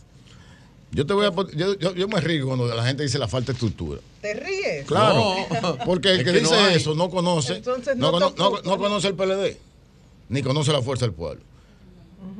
En las 32 provincias de la República Dominicana, el que era presidente del PLD hoy es presidente de la Fuerza del Pueblo, el provincial. El que, 32. en las Eso es verdad. 32. El que era presidente municipal, yo te, po- yo te pongo un caso, provincia Duarte. Pero, provincia Duarte. Virgilio, pero tú vas a preguntar al invitado o tú vas a hacer un caos. Adelante, adelante, No, no, adelante. espérate. Yo- Yo- te- le pongo un ejemplo. Es que, es que esto no es Adelante, un pero discurso, líder. No, pero pregunta, levanta la mano, maestro, una Virgilio, pregunta. yo hice una pregunta quiero escuchar. Adelante, adelante, adelante. Te pongo un ejemplo. Provincia Duarte, presidente provincial, Andrés Acosta, era del PLD, ahora es el presidente provincial del PLD. Presidente municipal, Emmanuel Trinidad, era presidente municipal del PLD, hoy es presidente municipal de la Fuerza del Pueblo. Pero el compañero que designan municipal del sector de Danilo, ya se fue también del PLD y está en la Fuerza del Pueblo. La provincia de La Romana, presidente provincial, En- Enrique Ramírez, era presidente provincial del PLD. O sea, es la estructura íntegra del PLD se fue con, con la fuerza del pueblo. Y no se fue ahora, ¿no? En la estampida que ahora se fue el primer día. Y esa O estructura sea, que según se ha robustecido. palabras, es el PLD que se ha quedado sin Yo no sé, yo no, yo espero que el PLD esté bien, ese es mi deseo. Mi deseo es que mi- mis ex compañeros de partido les vaya bien y que en la reestructuración que ellos están haciendo por salvar su partido también les vaya bien. Ese es nuestro deseo de la fuerza del pueblo. No queremos eh, arruinarle nada de su Ustedes plan. colaboraron para que la fuerza del para que el PLD esté sentado en el banquillo de los acusados. Y hoy quieren- hicieron, no, quieren el acuerdo con, hicieron el acuerdo con Leonel para que Leonel capciosa. No sea alianza. acusado. Fíjate, hoy se decide. Se le si llevaron toda la gente. Permiso. Si la gente del pulpo, la vaina antipulpo, lo meten preso, no lo meten preso, los tiran para aquí, lo tiran para allá. Eso es una hechura de ustedes. Eso es una hechura, eso es una hechura de ustedes. El acuerdo que hicieron para que el PLD sea acusado de toda la corrupción y sacar a Leonel de eso, que es una de las condiciones que tiene encima el PLD. Es un análisis, César, o esto no es una pregunta. También vamos a ver la realidad. No, eso- adelante, adelante. Porque Evi- evi- ustedes no, se evidente- no, esa es comportan- la- No, esa que es- diga doña Digo Consuelo yo. que no haga lo que No, yo se lo digo también. Adelante, doña- de- que adelante. No, mire, eh, no, te consuelo con mucho cariño, como, como tal como dice mi care- ca- camarada y amigo Eury Cabral, eso pasó. Estamos en otra etapa. El único líder que se ha creado Oye, aquí no estamos en pleito, estamos en. Balaguer, Y Leonel lo sabe. Gómez, Bien, escuchemos eso. Es Leonel Fernández y Leonel lo sabe. Pero es una realidad. César. Ustedes No. hundieron al PLD César. con todas esas acusaciones que ustedes acordaron Pero- de llevarse a la familia de Danilo no, del eso es pregunta, el Ministerio Público. Consuelo, usted está confundida. Ok, una pregunta, Una pregunta. parece un tráfico, pero. César, eh, tú hablaste. No, no, no. No, con pregunta. César es Virgilio, yo no. Pregunta, pregunta. Hablaste de en encuestas. Sí. En todas las encuestas que yo he visto, inclusive RD Elige, que es la más importante de este país, de RCC Media, Leonel Fernández ronda una tasa de un 60%. ¿Qué tú me puedes decir al respecto de Pero, eso? ¿De qué? ¿De qué? ¿De la tasa por de la Pero tasa de rechazo. Él no sabe, Leonel todavía está confundido. No, yo no estoy está confundido. confundido. Porque lo único que tiene Leonel Fernández, un 60% Pues, ¿y de ¿Por qué usted rechazo. se preocupa Mira, tanto por ese hombre? Lo único que tiene Leonel Fernández es 60%. Pero no se rechazo. irrite, En toda déjese la ese hombre maldita encuesta que yo tranquilo. he Ya, visto, ya, te la pero puedo ya, citar. ya. Pero Ahora no, esa es la pregunta. no hay confusión. La confusión no existe. Ya, No, ya, mira, adelante. Él mira no la, él confusión, mira la confusión. No, es la tasa de rechazo. Pero mira la confusión. Mira la confusión. Ahí hay siete encuestas. Desde el febrero de 2022 a enero de 2023. Siete. Y en todas, Leonel está en prácticamente empate con Luis Abinader. Siete encuestas. Yo no sé cuáles son las que tú tienes. No, no, pero es la tasa de rechazo. Olvídate Yo de tasa de rechazo. No, la pero tasa de rechazo, es lo más importante. todo el que ha sido presidente tiene un, un nivel importante de rechazo. Que en el caso de Leonel Fernández ha bajado de, de donde lo llevó, lo llevaron en el 2014 al día de hoy a, a prácticamente un dígito. Donde No, Danilo ese lo llevó, trabajo y mal. subió donde más porque Danilo hizo una campaña bestial. Bueno, Pero ya, Sí, ya eso pasó. Nosotros ahora. la- Fíjate, fíjate inclusive, mira lo que dice Hipólito Mejía. las encuestas, no van para Pero mira que dice. Hipólito No Mejía, el segundo nada, líder de tu partido. Esa campaña. Mira, Virgilio, lo que dice Hipólito Mejía. ¿qué dice. Hipólito? Dice Hipólito que hay segunda vuelta. Entonces, Ese entonces título, RD tú viste, no, tú No, yo viste, vi las declaraciones. tú viste las declaraciones. Sí, Yo la vi. eso mismo. Búscamela donde él no, lo dice. dijo eso mismo. Búscamela donde él lo lo dijo dice. Hipólito en Búscamela su propia donde él lo dice. No fue que lo entrevistaron en un periódico, no. Fue en un noticiario que él dijo Búscala eso. donde él lo dice. Señores, Hipólito es una finalmente, persona que se caracteriza sí. por ser Búscala. sincero. Finalmente. escuchemos, sí, adelante. Finalmente, señores, hemos Sí. descrito, Sí. hemos descrito aquí Mentira y mentira que queda. la propia bien. encuesta de. RD Elige ha dicho que la economía está mal, que la gente entiende que la economía está mal, la economía personal de la gente está mal, que eh, las ejecutorias del gobierno eh, están erradas. Fíjense que no hay pasaporte, no hay placa, ni siquiera paso rápido hay. no O sea, no pegan una en el gobierno. Entonces, encima de eso, ahora quieren mentir. Porque tienen la, la- la- la bravura de mentir. Este domingo, la presidencia de la República, señores, pusieron al pre- señor presidente, un hombre tan honesto y tan serio, a hablar en mentiras. ¿Cómo así? Ellos dijeron que inauguraron ese polideportivo de Pedernales el domingo. Sí. Sí, yo tenía una Y duda. entrega con eso, te iba a 200 preguntar, títulos. Ajá, yo había lo- visto un esa- Twitter del, esa- do- esa- del ¿qué 12. dice esa página? Sí, sí. Presidencia de la Inauguración del polideportivo y entrega de 200 títulos de propiedad en Pedernales. Ah. Dice el ¿Y título. qué dice esta? Dice Leonel inaugura. por- Ah, pero ven acá. Leonel inaugura polideportivo Pedernales. Fue que lo remodelaron. Pero es el ¿Quién, mismo. quién está al lado de Leonel ahí? Eh, ¿Quién está al lado de Leonel ahí?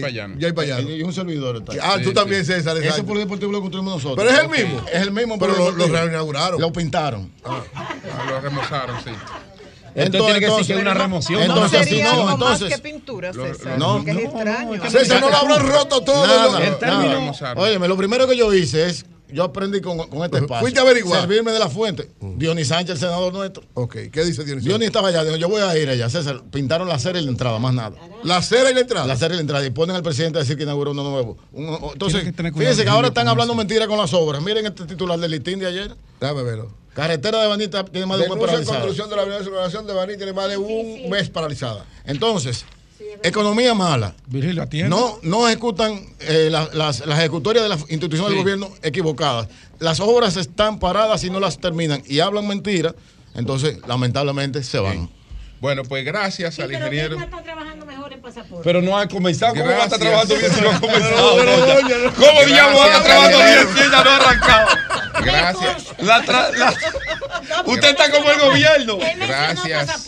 Gracias, gracias. Pero que no hay libreta, no han llegado. Gracias al ingeniero César Fernández. Pero, eh, eh, Gracias Muchas a ustedes, gracias. gracias a Gracias ustedes. a pasaporte. nuestro amigo el ingeniero César Fernández. Cambio fuera.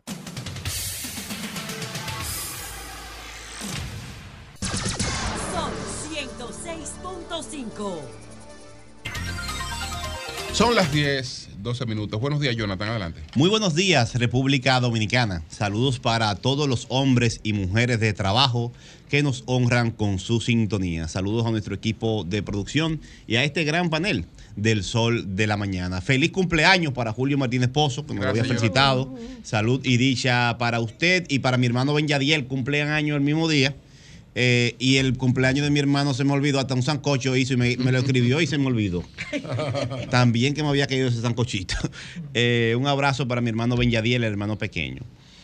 RD Elige continúa como el estudio de opinión pública más importante de República Dominicana. Y es una costumbre cada mes compartir sus resultados y generar un debate público nacional. Ustedes están viendo la reacción que ha tenido uno de los partidos eh, grandes del sistema aquí a esta encuesta y así reaccionan cada sector según sus intereses, porque ese es lo que provoca cualquier encuesta de esta alta envergadura como es RD Elige vuelvo a tomar de RD Elige los datos invisibles que siempre se publican, pero que son invisibles, son complicados.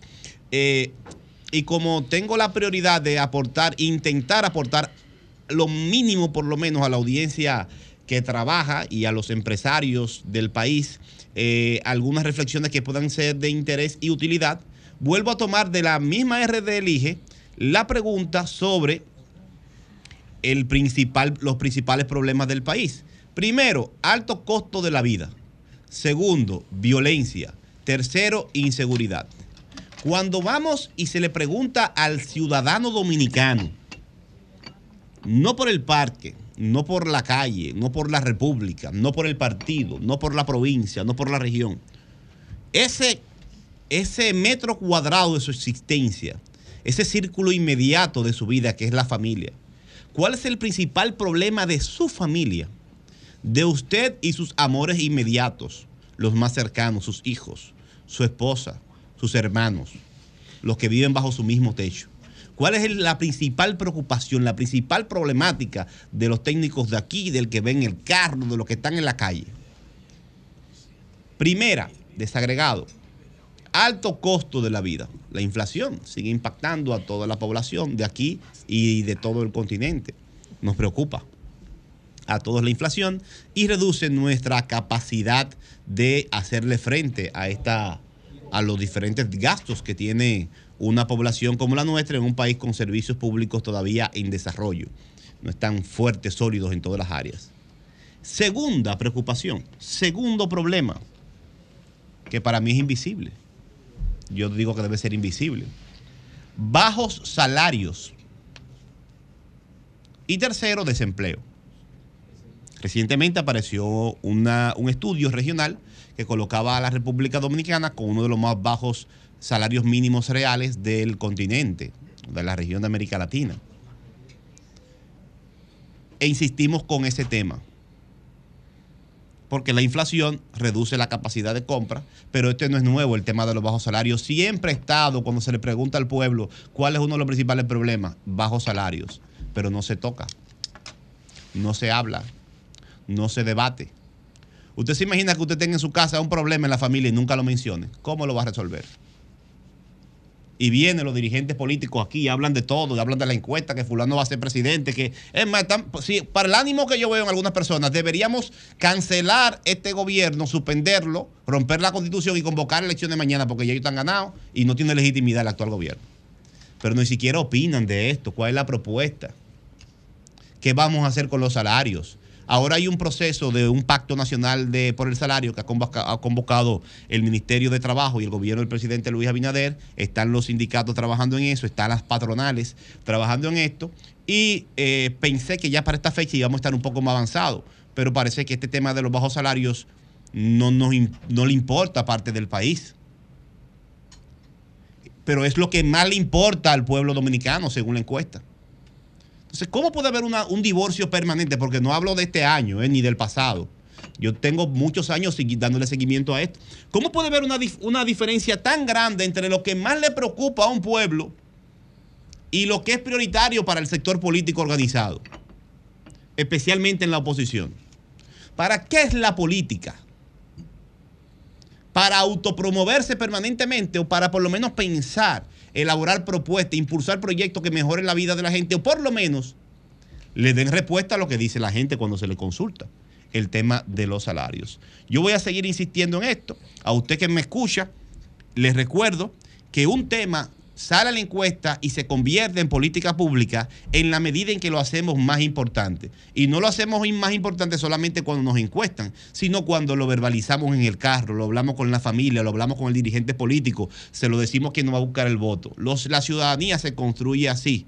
Y para que los problemas de usted y su familia sean importantes, usted tiene que verbalizarlos, expresarlos y exigir que la política responda a sus problemas y no a los problemas de los políticos, porque eso es lo que nos tiene a nosotros como un país súper avanzado y moderno en la forma, en el centro de la ciudad, con esto Héctor casi, pero muy atrasado en el desarrollo del aparato político y de la respuesta a necesidades básicas que están estancadas hace décadas recordando que somos el país que más crece y los salarios de nosotros mínimos reales tienen un poder adquisitivo del de hace menor que el de los- la década de los 70. Por otro lado, eh, quiero eh, compartir este, creo que está por ahí el video, ponme el video, por favor, de que de compartir el tema de los espacios públicos.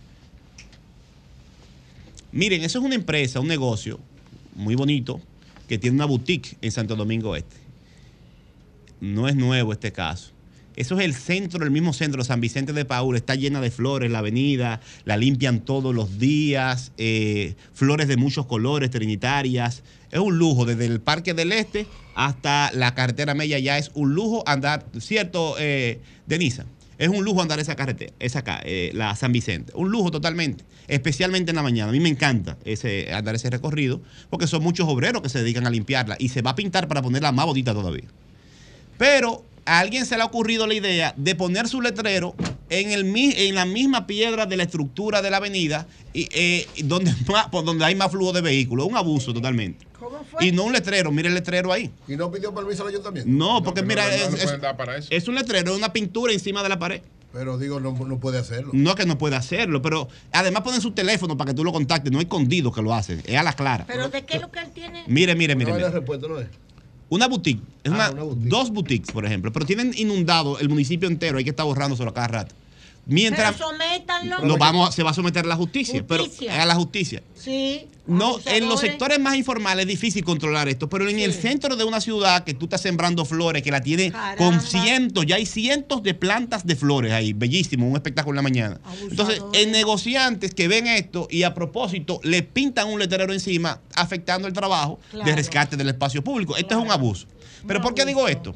Pongo este que es tan bonito para ponerle otra referencia de un caso que está pasando en Santo Domingo Este. Una sola empresa, para que ustedes sepan. Estas cosas no se ven ni se valoran, ni, se- ni, ni pretendo que se valoren con, eh, eh, del todo. Eso se verá a la posteridad y se ve con el tiempo. Miren, en Santo Domingo Este, una sola empresa, a una sola empresa de Santo Domingo Este, de colocación de vallas, se le han desmontado más de 100 vallas instaladas sin permiso en la acera y hasta encima de la gente. Más de 100 vallas. Esa empresa sometió al ayuntamiento a la justicia y ha perdido dos veces en la justicia. Se acerca la campaña y esa empresa, atento a ella, y a alianzas o amigos que debe tener en algún sector, ha instalado vallas ilegales hasta en el frente del ayuntamiento. Lo mismo que esta que pasó aquí. Entonces, eh, no sé dónde han sacado el valor para este tema, pero lamentablemente también se le va a desmontar. Este quizás no sea un tema prioritario para todo el mundo, pero una ciudad no se organiza colocando vallas en todas partes y a lo loco. Esa rabalización lo que hace es que les resta valor al mismo entorno y lo pone más feo, eh, contrario al trabajo que se está haciendo de sembrar flores. Entonces, para que la gente sepa, el ayuntamiento va a seguir desmontando las vallas ilegales, no importa quién sea el padrino de las vallas. No se le ha puesto a la mano temas por temas políticos electorales que le toca a la Junta y llegará su momento. Pero no puede ser que porque alguien sea amigo de fulano sutano, va a inundar como si inundara, hacer negocios Claro. no se puede hacer negocio con el alcalde Manuel Jiménez para que le coja cuartos para permitirle una valla. Eso, eso no existe. Tienen que, tienen que metérselo en la cabeza. No existe. Usted no puede el ayuntamiento a buscar que el alcalde o el ayuntamiento haga negocio con usted y le permita una ilegalidad. No se lo van a permitir. Es jodón el alcalde. Muy jodón. Y por más que le van a quitar puntos en la campaña, que lo van a golpear con que yo cuánto, con temas políticos, el alcalde tiene que conocerlo y lo conocen más que yo. Entonces detengan eso, esa, esa, esa, ese desafío permanente a la autoridad. A esa sola empresa le han quitado 100, pero son más de 2.000 vallas que se han desmontado y se van a desmontar cientos de más, para que lo sepan. Y no es una amenaza, es un deber. Quería compartir eso. Y por último, no me había referido al tema de Pedernales y a los hoteles que eh, comenzó, comenzaron los Picassos para la construcción de dos hoteles en Pedernales por parte del presidente Luis Abinader y el proyecto de desarrollo de Pedernales. Yo estoy contento, muy contento con eso. Soy un defensor y promotor del medio ambiente todo, y ahora estoy hasta estudiando el tema del medio ambiente en República Dominicana. Me voy a dedicar de aquí a julio o agosto de este año a documentarme más con el tema del medio ambiente para hablar con más propiedad y conozco Pedernales. No creo en la protección del medio ambiente sin el desarrollo social y de la gente que vive en el entorno del medio ambiente. He visto la pobreza, he visto, acuerdo contigo. he visto el- el- la pobreza en el sur, la he visto, le he padecido una cosa terrible. Y en Pedernales más, terrible, terrible, la miseria que se vive. Entonces estoy de acuerdo con que se desarrolle Pedernales. Pero ojalá, hago este, esta, es- este señalamiento, ojalá que el entorno del presidente, y tenemos un gran ministro de Medio Ambiente, hagamos el force que más se pueda, porque con este país es muy complicado y la gente es muy agresiva, para que no se nos convierta esa área en lo que se nos ha convertido parte del este, porque son como centros de desarrollo muy importantes, pero en el entorno, el entorno estaba arra- arrabalizado, sin orden, con desorden. No estoy en contra de la hotelería en el este, que es una gran fuente de ingresos. Jonathan. Pero podemos hacerlo todavía un poco mejor, armonizar Sí, mejor de el desarrollo económico y turístico con todo el entorno natural y el desarrollo social. No puede ser que tú tengas un centro de lujo en un lado y al lado un barrio marginal. Como que no, no, no, no me da Pero desarrollo social. también nada más se hablan de los fideicomisos. Hay que hablar de si existen litio en Pedernales, en la zona. Todo, todo lo que se pueda. Hay que, hay que ir más allá. Yo hablé ayer con el senador eh, Iván Silva, que es de Romana, del PRM, y hay unos estudios sobre tierras raras.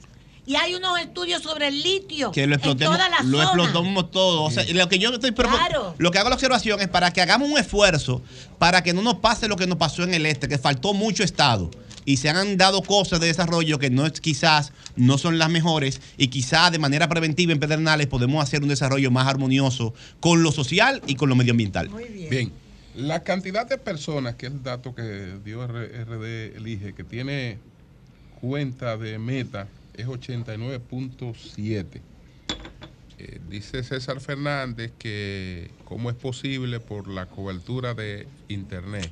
Bueno, una cosa no tiene que ser Claro, yo no paralela. en eso. Una, no voy cosa, agregar- a- una- no voy a comp- a una discutir cosa con no el tiene que ser pero paralela a la nada. otra. Vino muy desafortunado, Eh, una- César. una- una cosa no tiene. Pero que ser además, otra. aquí hay más teléfono que gente. Exactamente. Pero por Dios, Hay más otro que gente. Otra cosa, la gente no Y- necesariamente se tiene que conectar en sus en, su- eh, en, en sus líneas particulares. o sea, tú puedes gestionar tu cuenta en la re- en la Pero por Dios. en, en la en la empresa, en el wifi, Son en dos el negocio, son- en el- son- dos- cosas- son dos cosas que no son paralelas. No, para Señores, pero, No, no, pero, Pero uno no cuando- va a estar discutiendo con la cuando, gente cuando una Sí. gente, eh, cuando un invitado viene aquí, hoy César vino muy desafortunado, lamentablemente le tengo mucho aprecio. Pero lo peor que él hizo fue, aquí, oye. venir aquí a discutir temas eh, de estudios científicos, los cuales él desconoce, por lo que vi, a, a miles de kilómetros, él desconoce los temas científicos de las encuestas, y venir a decir Pero eso, además, para mí...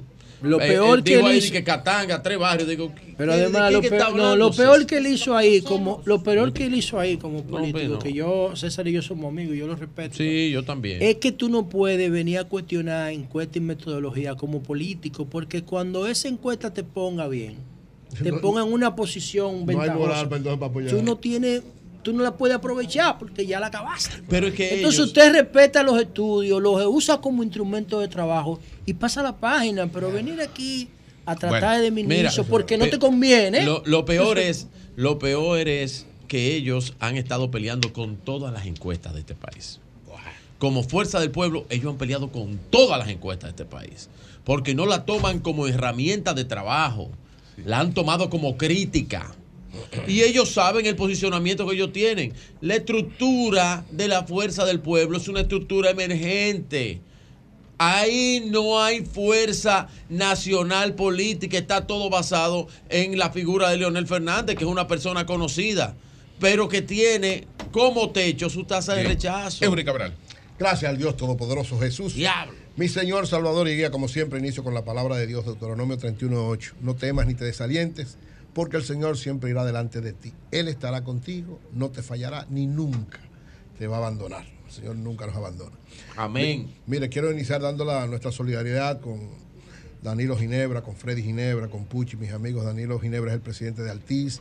Freddy es un gran amigo de todos nosotros, lo mismo que Puchi, por el fallecimiento de José Alberto Ginebra Widicelli, que falleció, es el padre de Danilo Ginebra, el presidente de Altiz, está siendo velado en la capilla La Paz de la funeraria Blandino desde las 9 de la mañana y va a ser enterrado hoy a las 3 y 30 de la tarde. Así que toda nuestra solidaridad a Danilo, nuestro amigo, Pasa al hermano, alma. presidente de Altí, a Freddy, a Puchi, a toda la familia. Eh, Eury, mu- murió también la hija de Eugenia Rojo. Ay, sí, Verónica. pena, sí, Verónica, La chef pena. Verónica. La chef Verónica. Una, una muchachita, 45 años. Nuestra solidaridad con ellos también. Wow. Wow. Miren, la encuesta RCC Media da en el clavo un elemento que todas las encuestas y todo el que de alguna manera se mueve alrededor de la comunidad dominicana, de la población dominicana, lo certifica y lo confirma. ¿Cuál es la preocupación de toda la gente, de la población en sentido general? Es el alto costo de la vida, el alto costo de la canasta familiar. Y esto, lógicamente, también tiene su evaluación en los propios datos, en las propias cifras y en la propia evaluación que da el Banco Central de lo que es la evolución de la canasta familiar. De acuerdo a las informaciones dadas por el propio Banco Central, en los últimos tres años, o sea, del 2000 al 2003, ha habido una variación significativa de costo de la canasta familiar. En un cuadro que presenta el propio Banco Central, se plantea que en el año 2018 el costo de la canasta familiar promedio que ellos calculan era de 33.758 pesos y en el día de hoy, según el propio Banco Central, a final del 2022 era de 43.210 pesos. 33.758, 43.210. Es decir, 10.000 y pico, casi 11.000 pesos más ha subido la canasta familiar. Y cuando sube la canasta familiar es el impacto de lo que tiene que ver con los niveles de inflación, que evidentemente en los últimos tiempos han sido una de las graves preocupaciones, uno de los principales retos que ha tenido el gobierno, por lo cual ha tenido que estar tomando una serie de medidas importantes. ¿Cuál es el nivel de inflación? Según el Banco Central, los niveles de inflación, tanto en el 2001 como 2002, han sido los más altos en los últimos tiempos en la República Dominicana y de lo más alto ¿verdad? en el periodo, porque 20 años atrás, en los 20 años, sobre todo los 16 de gobierno, los 8 de Leonel y los 8 de Danilo, la inflación nunca llegó a 5%, siempre se mantenía alrededor de un 4%. Tanto en el 2001 como en el, en el 2021 como en el 2022 ya la inflación se duplicó. siete puntos y pico en uno, casi ocho en el otro. Alrededor promedio, en dos años, casi de un 16% de niveles de inflación, lo que eso dispara de manera inmediata la canasta familiar. En el 2002, según el Banco Central, el costo promedio de la canasta familiar cerró 2 mil, 2 mil, 3 mil, 4 mil, 5 mil pesos más y lógicamente eso, los niveles de inflación la llevaron a que en los últimos tres años la, se triplicara prácticamente esa diferencia entre los años anteriores por los niveles de inflación.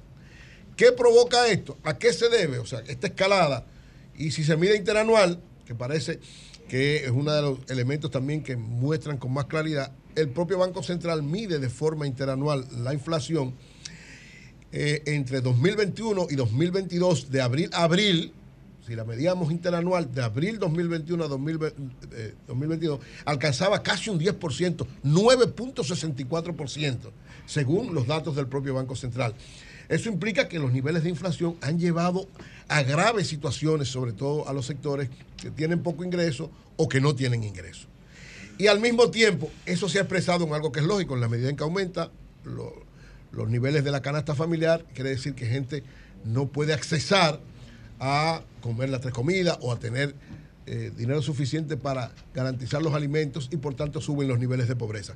Y eso mismo se ha dado también en la República Dominicana, en toda América Latina por la pandemia, pero también en República Dominicana, que lógicamente hay que decirlo, que es una de las, de las economías que venía con tanta solidez que ha podido enfrentar con mayor fortaleza la pandemia, pero que también ha provocado un incremento, según los organismos internacionales, de un crecimiento de la pobreza de 2.4 puntos porcentuales. Es decir, la pobreza en los últimos dos años, 2021-2022, ha tenido un crecimiento de un casi un 3%, lo que implica que un margen importante de la población ha estado excluida de lo que tiene que ver la facilidad de los ingresos.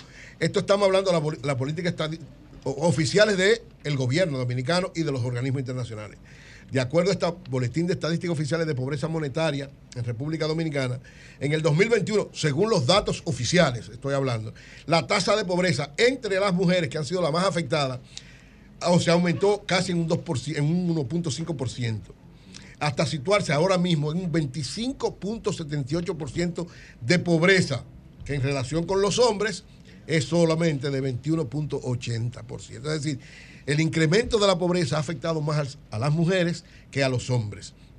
Y, lógicamente, esto es un reto porque decía incluso el propio eh, director de Economía, Planificación y Desarrollo, que ellos tienen como un reto reducir la feminización que se ha dado de los niveles de pobreza, que tiene algunos niveles de explicación también el hecho de que hay muchos hogares que ahora mismo están dirigidos por mujeres, por la situación de la separación de los matrimonios y la realidad especial que tienen las mujeres en estos tiempos. Es decir, que hay un incremento significativo de lo que tiene que ver la canasta familiar por los niveles de inflación del 2018 que estaba en 23 mil pesos al 2022 43 mil, más de 10 mil pesos de diferencia. Los niveles de inflación han afectado de manera sensible todo lo que tiene que ver con las personas que tienen ingresos, que se los degrada de manera inmediata, y con los que no tienen porque se les dificulta más poder asumirlo, y ha incrementado los niveles de pobreza en nuestra nación. Esto es uno de los grandes retos que tiene el gobierno ahora mismo porque los niveles de pobreza parece que van a seguir, de, de inflación parece que van a seguir incrementándose porque la política para enfrentar los niveles de pobreza es la subida de las tasas de interés. Y hay un momento donde usted sube la tasa de interés que prácticamente se convierte en ineficiente. Es decir, eh, fue una arma importante, efectiva en unos primeros momentos, pero ya llega un momento donde tiene efectos tan graves la escasez de dinero, el costo del dinero, que limita entonces los niveles de producción y va a afectar la creación de empleos, que es una de las formas más inteligentes y efectivas para enfrentar los niveles de pobreza en cualquier economía. La creación de empleo es uno de los elementos fundamentales. Si usted sigue, como parece que va a seguir el Banco Central y el gobierno, incrementando las tasas de interés, ellos han hecho una reducción momentánea o, o una paralización de los incrementos, pero ya los Estados Unidos anunciaron una nueva subida de la tasa de interés, por lo cual aquí se prevé que habrá nuevamente subida de tasa de interés Y esta subida de la tasa de interés lo que provoca es precisamente escasez de dinero, escasez o dificultades para la inversión, por lo tanto para la producción y por tanto afecta de manera directa a la creación de empleos. Y en la medida en que menos empleos se empleen o se pierdan empleos, aumentan los niveles de pobreza y los niveles de miseria de la República Dominicana. Ese es uno de los grandes retos de este gobierno, que por la política que está implementando, lógicamente está tratando por todos los medios de eh, impulsar lo que ha sido el elemento más ineficaz del presente gobierno es su capacidad de inversión pública. Ha tenido una, escasa capacidad de inversión pública. Ustedes ven que hay, ahora hay una especie de arremetida, que ojalá dé resultado, porque si, si es inaugurando cosas que ya están inauguradas o haciendo cosas que solamente van a anunciar que se van a hacer pero no se hacen, lo que eso va a provocar es precisamente aumentar los niveles de desempleo, aumentar los niveles de fracaso en la inversión del gobierno y por vía de consecuencia aumentar los niveles de pobreza en la República Dominicana. Cambio y fue.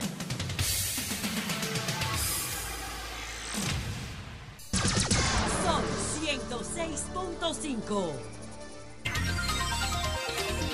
Virgilio Félix, que no tiene nada que ver con la usurpación del Ministerio de Turismo en Pedernales. Nada, que ver, nada que ver. Hablando que uno Adelante. Virgilio.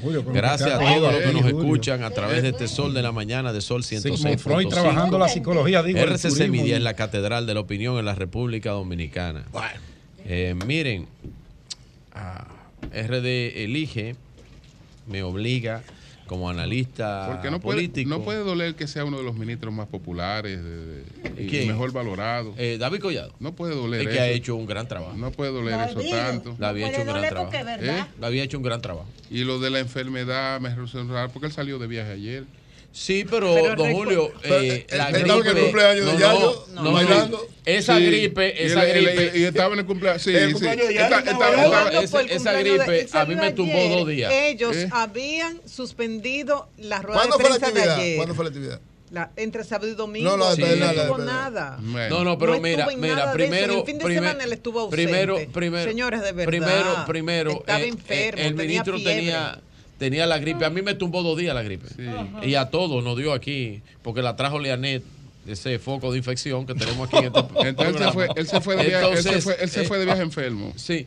Bueno, no, ya él estaba recuperado, que dura dos días, dura ¿Qué es cuatro terminal? El domingo era que tenía problemas. Y entonces, pero no, a él, no, el domingo le dio duro, le dio duro. no, al, sí. mini- al ministro, La, se, la, le, la, al la. ministro se le Mm. invitó y Se le invitó. Ah, que se le Ah, invitó. se le invitó. Ah, Sí, se le ah, invitó.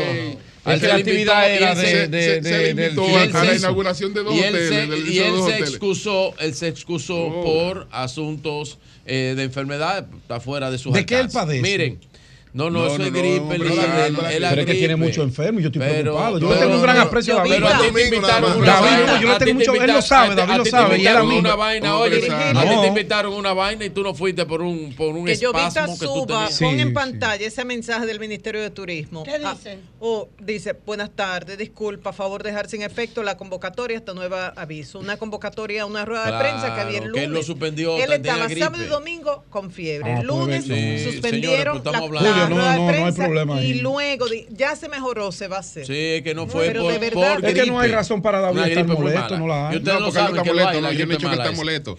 Porque Miren. Porque no es, no es, no es el No es de molesto. parte de él, no, es de, Luis. pa- no es de parte de Él él. insinúa de no, parte no, de- no, no, de los tampoco de parte de Luis, sino que veo como que hay una usurpación De del ministerio, del ministerio de, de, de No, turismo. porque Una ese proyecto No, es es de alianza público-privada, el el. Pero que una cosa, pero que una cosa es alianza pública privada y otra cosa es turismo. Turismo. Entonces una cosa que usted maneja una serie de cosas que no tienen que ver nada con el desarrollo turístico. Ah, pero Eso fue no tiene Luis que lo ver- empoderó. Eso no tiene que ver nada con eso. ¿eh? Fue Luis que lo empoderó. No, pero ahí no hay problema. Porque tú, tú, tú, tú manejas toda la aplicación de la alianza público-privada, pero tú no usurpas eh, ningún ministerio. No, retira ese término, Julio. Bueno, pues el término dándole- usurpar, no, no, No, creo que es un poquito abusivo de parte suya, maestro. Miren, No, eh, no, no, es que... Simon está haciendo su gran esfuerzo y su gran trabajo No, ha hecho un para trabajazo. tratar de hacer quedar a Luis bien en ese ha aspecto. hecho un trabajazo porque ha organizado algo que es totalmente nuevo. Ha hecho una Claro. dirección prácticamente que tiene dos años. Yo no creo que él tenga. Eh, ahora, y lo está haciendo ahora, muy bien. Simon y ustedes lo saben que ¿Tú Simon lo está haciendo muy bien. Miren, eh, Sí, es verdad. me- RD elige, Julio me pues me obliga como analista político y eh, encuestólogo, especialista en encuestas, eh, a analizar algunos datos eh, interesantes que arroja eh, la encuesta de RD Elige. Primero, la favorabilidad en la permanencia del presidente Luis Abinader, que eh, tiene un 60%. Cuando se le pregunta a la persona si hoy pudiera elegir la permanencia o salida del cargo del presidente Luis Abinader, ¿cómo votaría? Eh, las personas contestan con un 60.5 eh, a favor del presidente Luis Abinader. Otro dato interesante, eh, ¿votaría usted por Luis Abinader para presidente de la República eh, Dominicana? Un 57.6 dice que sí, que votaría por el presidente Luis Abinader para presidente de la República Dominicana en el periodo 2024-2028. Eh, el, el de que si el presidente Luis Abinader debiera presentarse a la reelección, un 57.3 también es favorable para él. Y por supuesto, lo más importante que yo he resaltado es la consolidación, la fuerza que tiene el Partido Revolucionario Moderno en todas las encuestas que he visto. El Partido Revolucionario Moderno es ahora mismo el estandarte, el pilar de la estructura partidaria nacional, es la representación de lo que es un partido sólido ahora mismo en la República Dominicana. En esta encuesta el PRM sale en un, como yo dije, solo y sólido en un primer lugar. El PRM está solo y sólido, con un Margarita acepta 52.4. la senaduría, lo gritan en la capital al PRM. Bueno, si, Madari- si Bueno, Margarita. si Margarita- Lo gritan al PRM. Si Margarita- la capital, lo gritan. Mire, mire, Sí, sí, yo creo- mire, en honor a la verdad, yo Sí. creo, yo creo que Margarita haría un buen papel en la no hay capital. nada que buscar en la capital si Margarita Haría un Siempre papel. cuando La última apoyo vez, de la eh, la última vez que ella fue candidata, Hasta no la había, pueblo la va- última vez que ella fue candidata no había nada que buscar a nivel nacional y parece que a ver lo buscó. Miren, el sí, lo que yo he dicho de solo y sólido en un primer lugar sobre eh, el PRM es lo que demuestra y lo que atrae la bonitura, la belleza, la, el atractivo del Partido Revolucionario Moderno, aparte de su organización, aparte de la armonía que tiene, aparte de la estructuración nacional que tiene, el, el manejo tipo engranaje de manecillas de reloj con el cual está funcionando el Partido Revolucionario Moderno, es lo que atrae a que las fuerzas eh, vivas políticas busquen alianzas con ese partido por su solidez, porque ustedes saben que al final, al final para la votación todo se vuelve en las estructuras partidarias. Y es por esto que cuando vamos al caso de la fuerza del pueblo, el cual tiene un problema mecánico con todas las encuestas de este país, mecánico. Mandan a, a- a- a- a César a hablar en contra de todo, porque todas le dan en contra. Entonces tienen una lucha titánica en contra de las encuestas. Se van a desgastar peleando con las encuestas. Debieran dejar de pelear con las encuestas, aceptar las encuestas y seguir trabajando. Pero no, no, no han hecho eso. Y esto le, le estoy dando un consejo porque yo, yo lo viví eso, yo estuve en el PRM cuando creamos ese partido. El PRM lo que tiene son ocho años. Cuando creamos el PRM yo vi eso y las encuestas no, no mataban, pero uno la tomaba y seguía trabajando. Pero aquí lo que ha habido es una, una, una eh, eh, afronta contra todas las encuestas. Las encuestas son nuestro enemigo. Y ojalá en algún momento el PLD despierte de su letargo y vean quién es el promotor de las fugas de su liderazgo, que fue reconocido aquí por César Fernández, de que ellos son los que se quedaron con toda la estructura municipal. No me pregunten a mí, pregúntenselo a César que lo dijo. Se sentó ahí y lo dijo. Y entonces, en base de eso, quieren una alianza. Yo propicié en la derrota del PLD en el 2020. Eso fue lo que hizo la Fuerza del Pueblo y Leonel Fernández. Lo Era- propició. Era lo lógico. Lo propició. Y ahora, Eso después de sacarlo no del que- poder, Eso no hay que analizar nada. después de sacarlo del poder, después de sacarlo del poder, robarle su liderazgo y su estructura. Ah, es robarle. No, robando se lo están ustedes que se lo están comprando. No, nosotros no robamos, no. Lo que pasa es que el paso No, natural de un PLDista, No, de no, un fuercista es de una organización a otra. El que es. Ellos- ellos vienen- Ahora, el que eh, es un mercenario ah, el que es un se le vende al mercenario- gobierno por ah, cuarto. El que es un mercenario se va para el gobierno. Sí, y el que es esos son mercenarios.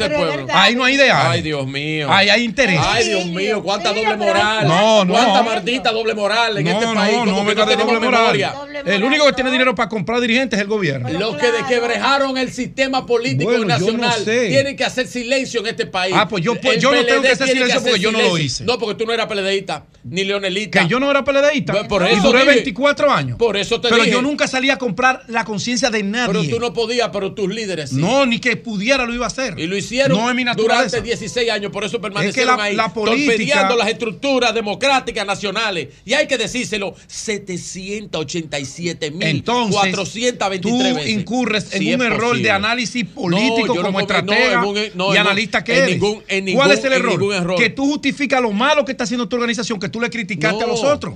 No, no. Y yo que no te votaron a ti, mi querido amigo. Yo estoy haciendo Te la votaron memoria- a ti. Yo estoy haciendo un llamado a la memoria histórica. Porque tú, y cuando digo tú es tu organización, lo iban a hacer diferente y lo están haciendo peor. ustedes creen que somos más vulgar. y que se nos olvidó. Y hay que, y Coño, hay que hacer- tú- recordar. tú sabes hay que doña Consuelo, tú recordar. metes 100 millones de pesos en Recordar alcalde. es vivir. En los bolsillos privados. Vuelvo. Para tú comprar la simpatía. Para terminar, que quiero No. hablar. de- discúlpame, Pedro, que No, tengo no, que al final bien. hablar de sexo. Sí, Por adelante, favor. adelante, Sí, adelante. de sexo voy a Adelante. hablar. Tú no Sí, estás en voy a hablar condiciones de físicas sexo. para hablar de eso. Aquí. Miren. Al final, el último análisis de RD José que quiero hacer por el día de hoy con respecto a la parte política en la intención de voto se ve en una panorama de segunda vuelta si uno se apoya al otro o si el otro apoya al otro pues ustedes pueden ver ahí que el presidente Luis Abinader con una alianza representativa de Abel Martínez contra Luis Abinader, Luis Abinader le saca un 52.2 a un 33.8.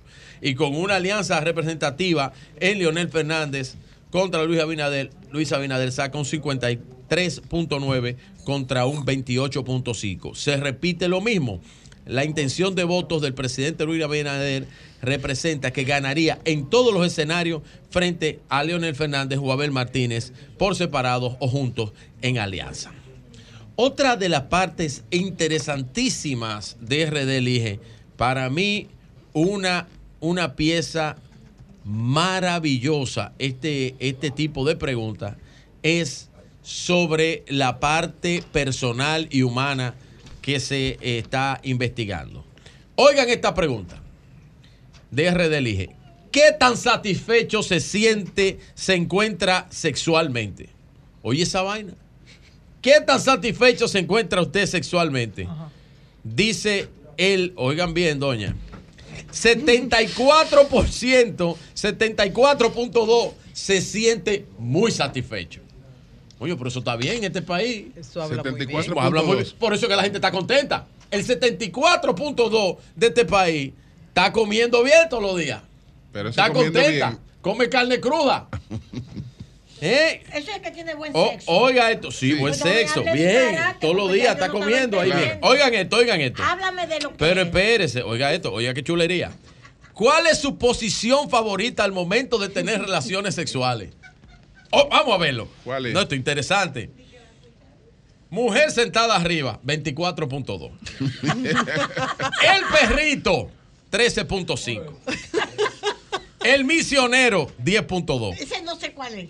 Misionero. Doña, se está olvidando la cosa. Dile que tú lo practicas, no te importa la teoría, los nombres. El 69, 7.5. Oh, bajito. Sexo oral, 6.3. Y de cucharita, que esa no sé cuál es, 4 punto- 4.0. Sí, sí, sí, es así, es así. Hoy, hoy, oigan, oigan otro dato importante. La consuelo. Otro dato importante de RD No.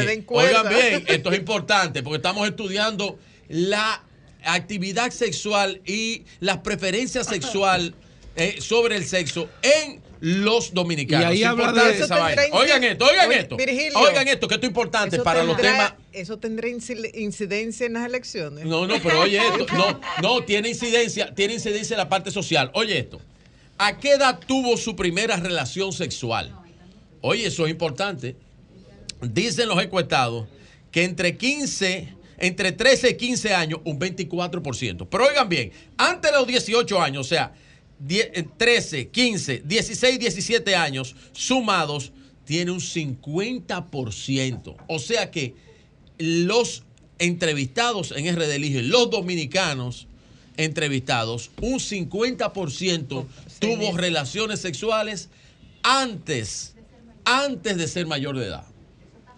Eso te da un índice también y tiene que ver mucho con la incidencia en los barrios de eh, el, el embarazo a temprana edad. Mírenlo ahí, ¿eh?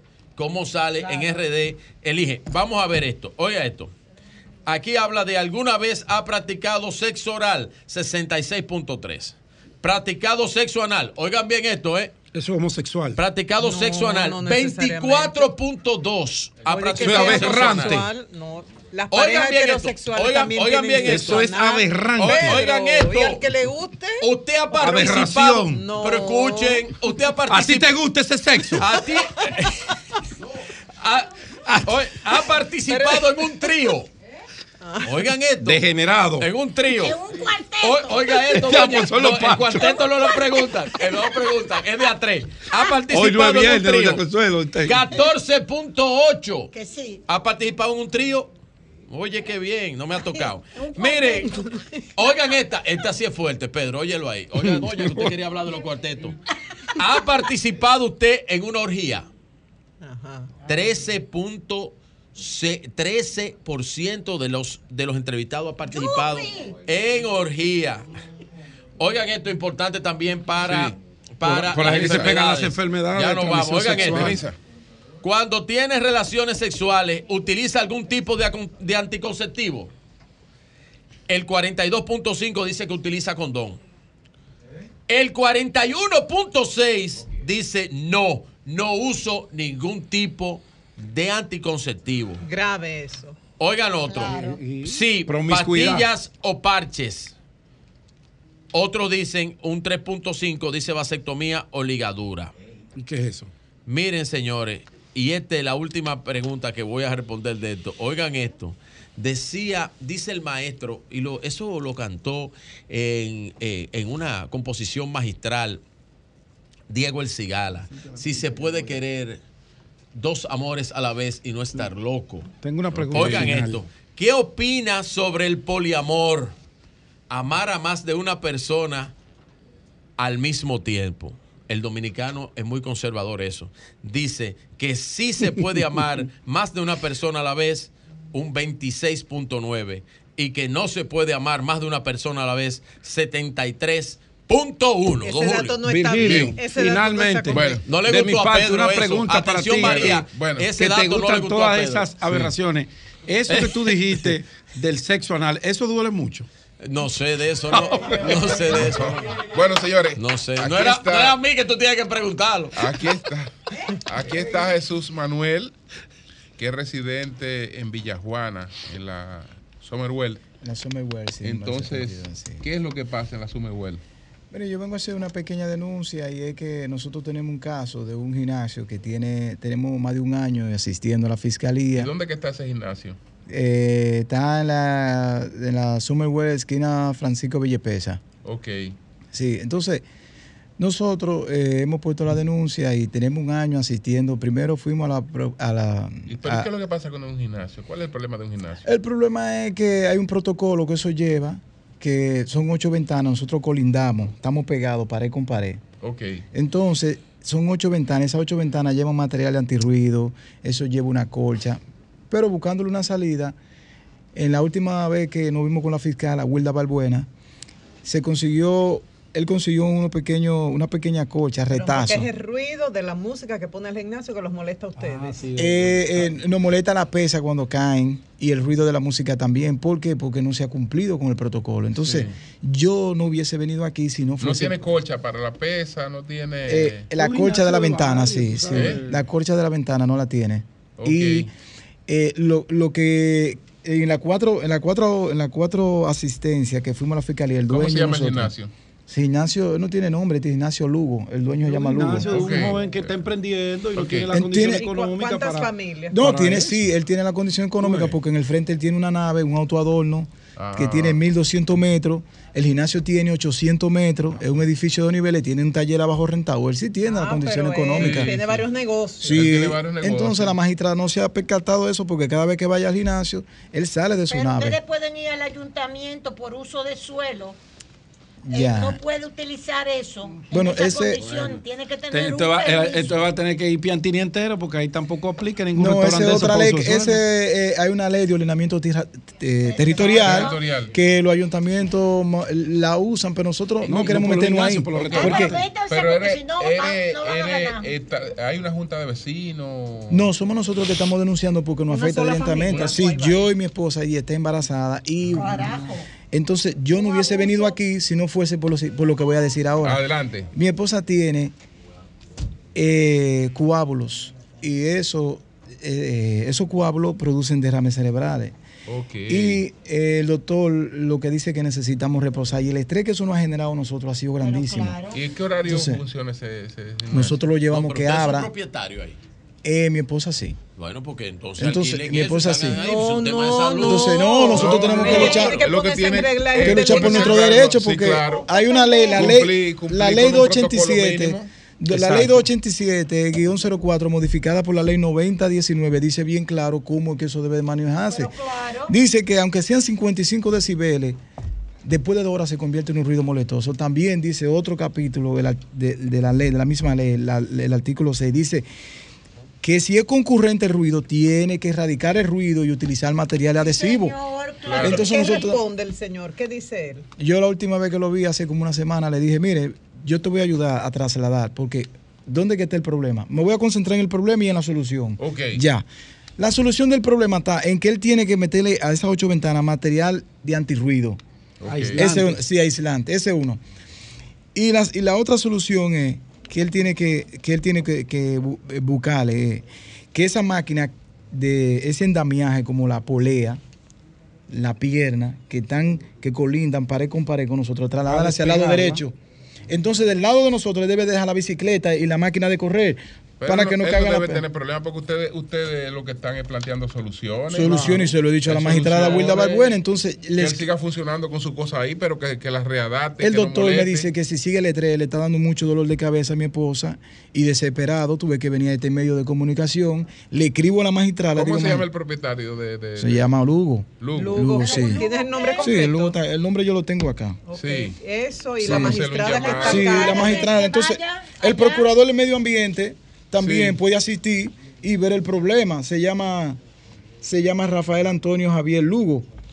Y eh, el hombre pastor, y se crió inclusive hasta con mi madre. que este hombre pastor, el que está del Ven, gimnasio sí. pastor, Pastor Eury. humilde. Pero Sí. es pastor. Mira, ese hombre no le cobra el diezmo a la mala a la Este gente. hombre pastor. Él y su, pastor, él y su ven, esposa. que tú quieres donde ya no oye, y eso es rico, ven. Pero es lo que es un pastor abusador es. Entonces No. yo, El mire, en una- hace una semana le dije, te voy a ayudar a trasladar los hierros del lado para el lado derecho para que no nos moleste. Y de este lado vamos a colocar la bicicleta y la caminadora. Y no lo ha hecho, y se lo he dicho. Y, y la vez No que lo va a hacer tampoco. no lo hace. No, de esperamos- esperamos- esperamos Somételo a la justicia. Sí. No, se lo he dicho. No, yo lo que era un llamado de este medio de comunicación al procurador del medio ambiente que eh, mi esposa tiene un parto de alto riesgo. Sí, sí, sí. Tiene Eso un que de alto riesgo y eso hay que darle Ante seguimiento. cualquier familia hay que actuar. Claro. pero Al procurador mucho del medio ambiente. está en riesgo su Claro, salud. claro. y su Al procurador del medio ambiente, ahí en, También que se deje de pendejar a ella. al procurador del medio ambiente. No, y no creo que él gaste 16 mil pesos comprando ese material antirruido a la ventana. gastarlo, te lo gastes. Pero claro, es un negocio. Estamos hablando de un Yo empresario. no puedo Exacto, un empresario. negocio que afecte a, mis colindantes. Pues gracias a ti, gracias a ti. Sí. Oiga esta información. ¿Cuál es? eh, Lamentable. Nos mantiene al tanto. Por se favor, si bien, usted sí, se sí, va a bien. enfermar en este país, no se enferme ni el jueves 9, Ah, sí. ni el viernes 10. ¿Por qué? Porque el dueño del sistema de salud de este país, el señor Cava, Padre de la irracionalidad moderna. sí, padre de la irracionalidad moderna médica, Que busca el paralizará durante sistema. dos Para días todas las consultas para las ARS del régimen contributivo. Si usted tiene, no se enferme, ni vaya a consulta, ni vaya a una emergencia, ojalá y sea él que se ponga malo. y entonces, ay, no. entonces, entonces no vaya ni el jueves, ni el viernes 10, ni el jueves 9, ni el viernes 10, Mira. porque el seguro de usted no vale. Déjame conectar Según el ahí señor Cava. Con O- esta... o- oiga, que, que como dicen los muchachos, qué biberón. Mira, antes que Julio pase con las llamadas, eh, permíteme hacer un llamado nadie va a decir nada con esa a- al Ministerio de Este país no Educación. lo puede agarrar. al Ministerio de Educación para que tomen en consideración el caso de la señora Francisca Mato Pérez, de 61 años, quien eh, fue cancelada en marzo del 2021 en la escuela José Navarro del Rizal. Esta señora era conserje, tenía 16 años laborando eh, en esa escuela. Ella tiene problemas en sus manos, eh, problemas congénitos que no puede conseguir un trabajo en ningún lugar, tiene un problema de salud bastante grave. Pensionenla, pero no la cancelen, porque usted está mandando a un ser humano Claro. en una condición completamente indefensa. ¿Cómo se llama la señora? La señora se llama Francisca Mato Pérez, tiene 61 años de edad. Ella laboraba en la escuela José Navarro del Rizal. Eso es en Vicente Noble de Barahona. Mira la foto, María Elena. Una señora con discapacidad. sí, sí, Bueno. sí. Usted no la puede mandar a su casa, como otros casos también que yo tengo, que me han llamado de gente que tiene enfermedades terminales y le han dado una cancelación. Váyase a morir para su casa. Así no puede ser. Y el limpia no- vidrios no- no debe acusado de agredir a una joven fue Bien. apresado. Esto lo informó Por la fiscal a Rosalba Ramos.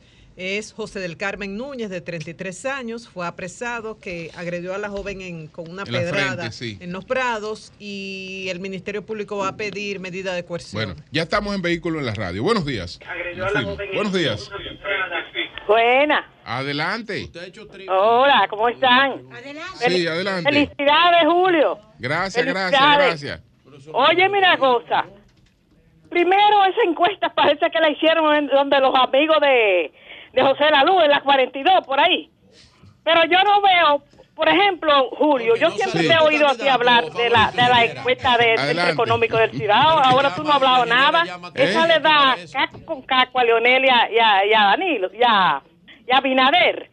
Y me quiero referir a, a lo el caso de, de la de las muchachas, de la no, de- del señor que, señor no se le puede decir señor, el bandido que violó a una niña de, de año y medio. El gran dilema que tiene esa señora ahora, que ella le va a parir un hijo a ese señor. Entonces, esa señora necesita mucho estudio, muchos consejos psicológicos para que ese niño que va a nacer no nazca con esa aponencia, con esa cosa. Bueno, Saludos señores, a todos. estamos, estamos en vehículo en la radio. Nos fuimos. Cambio y fuera.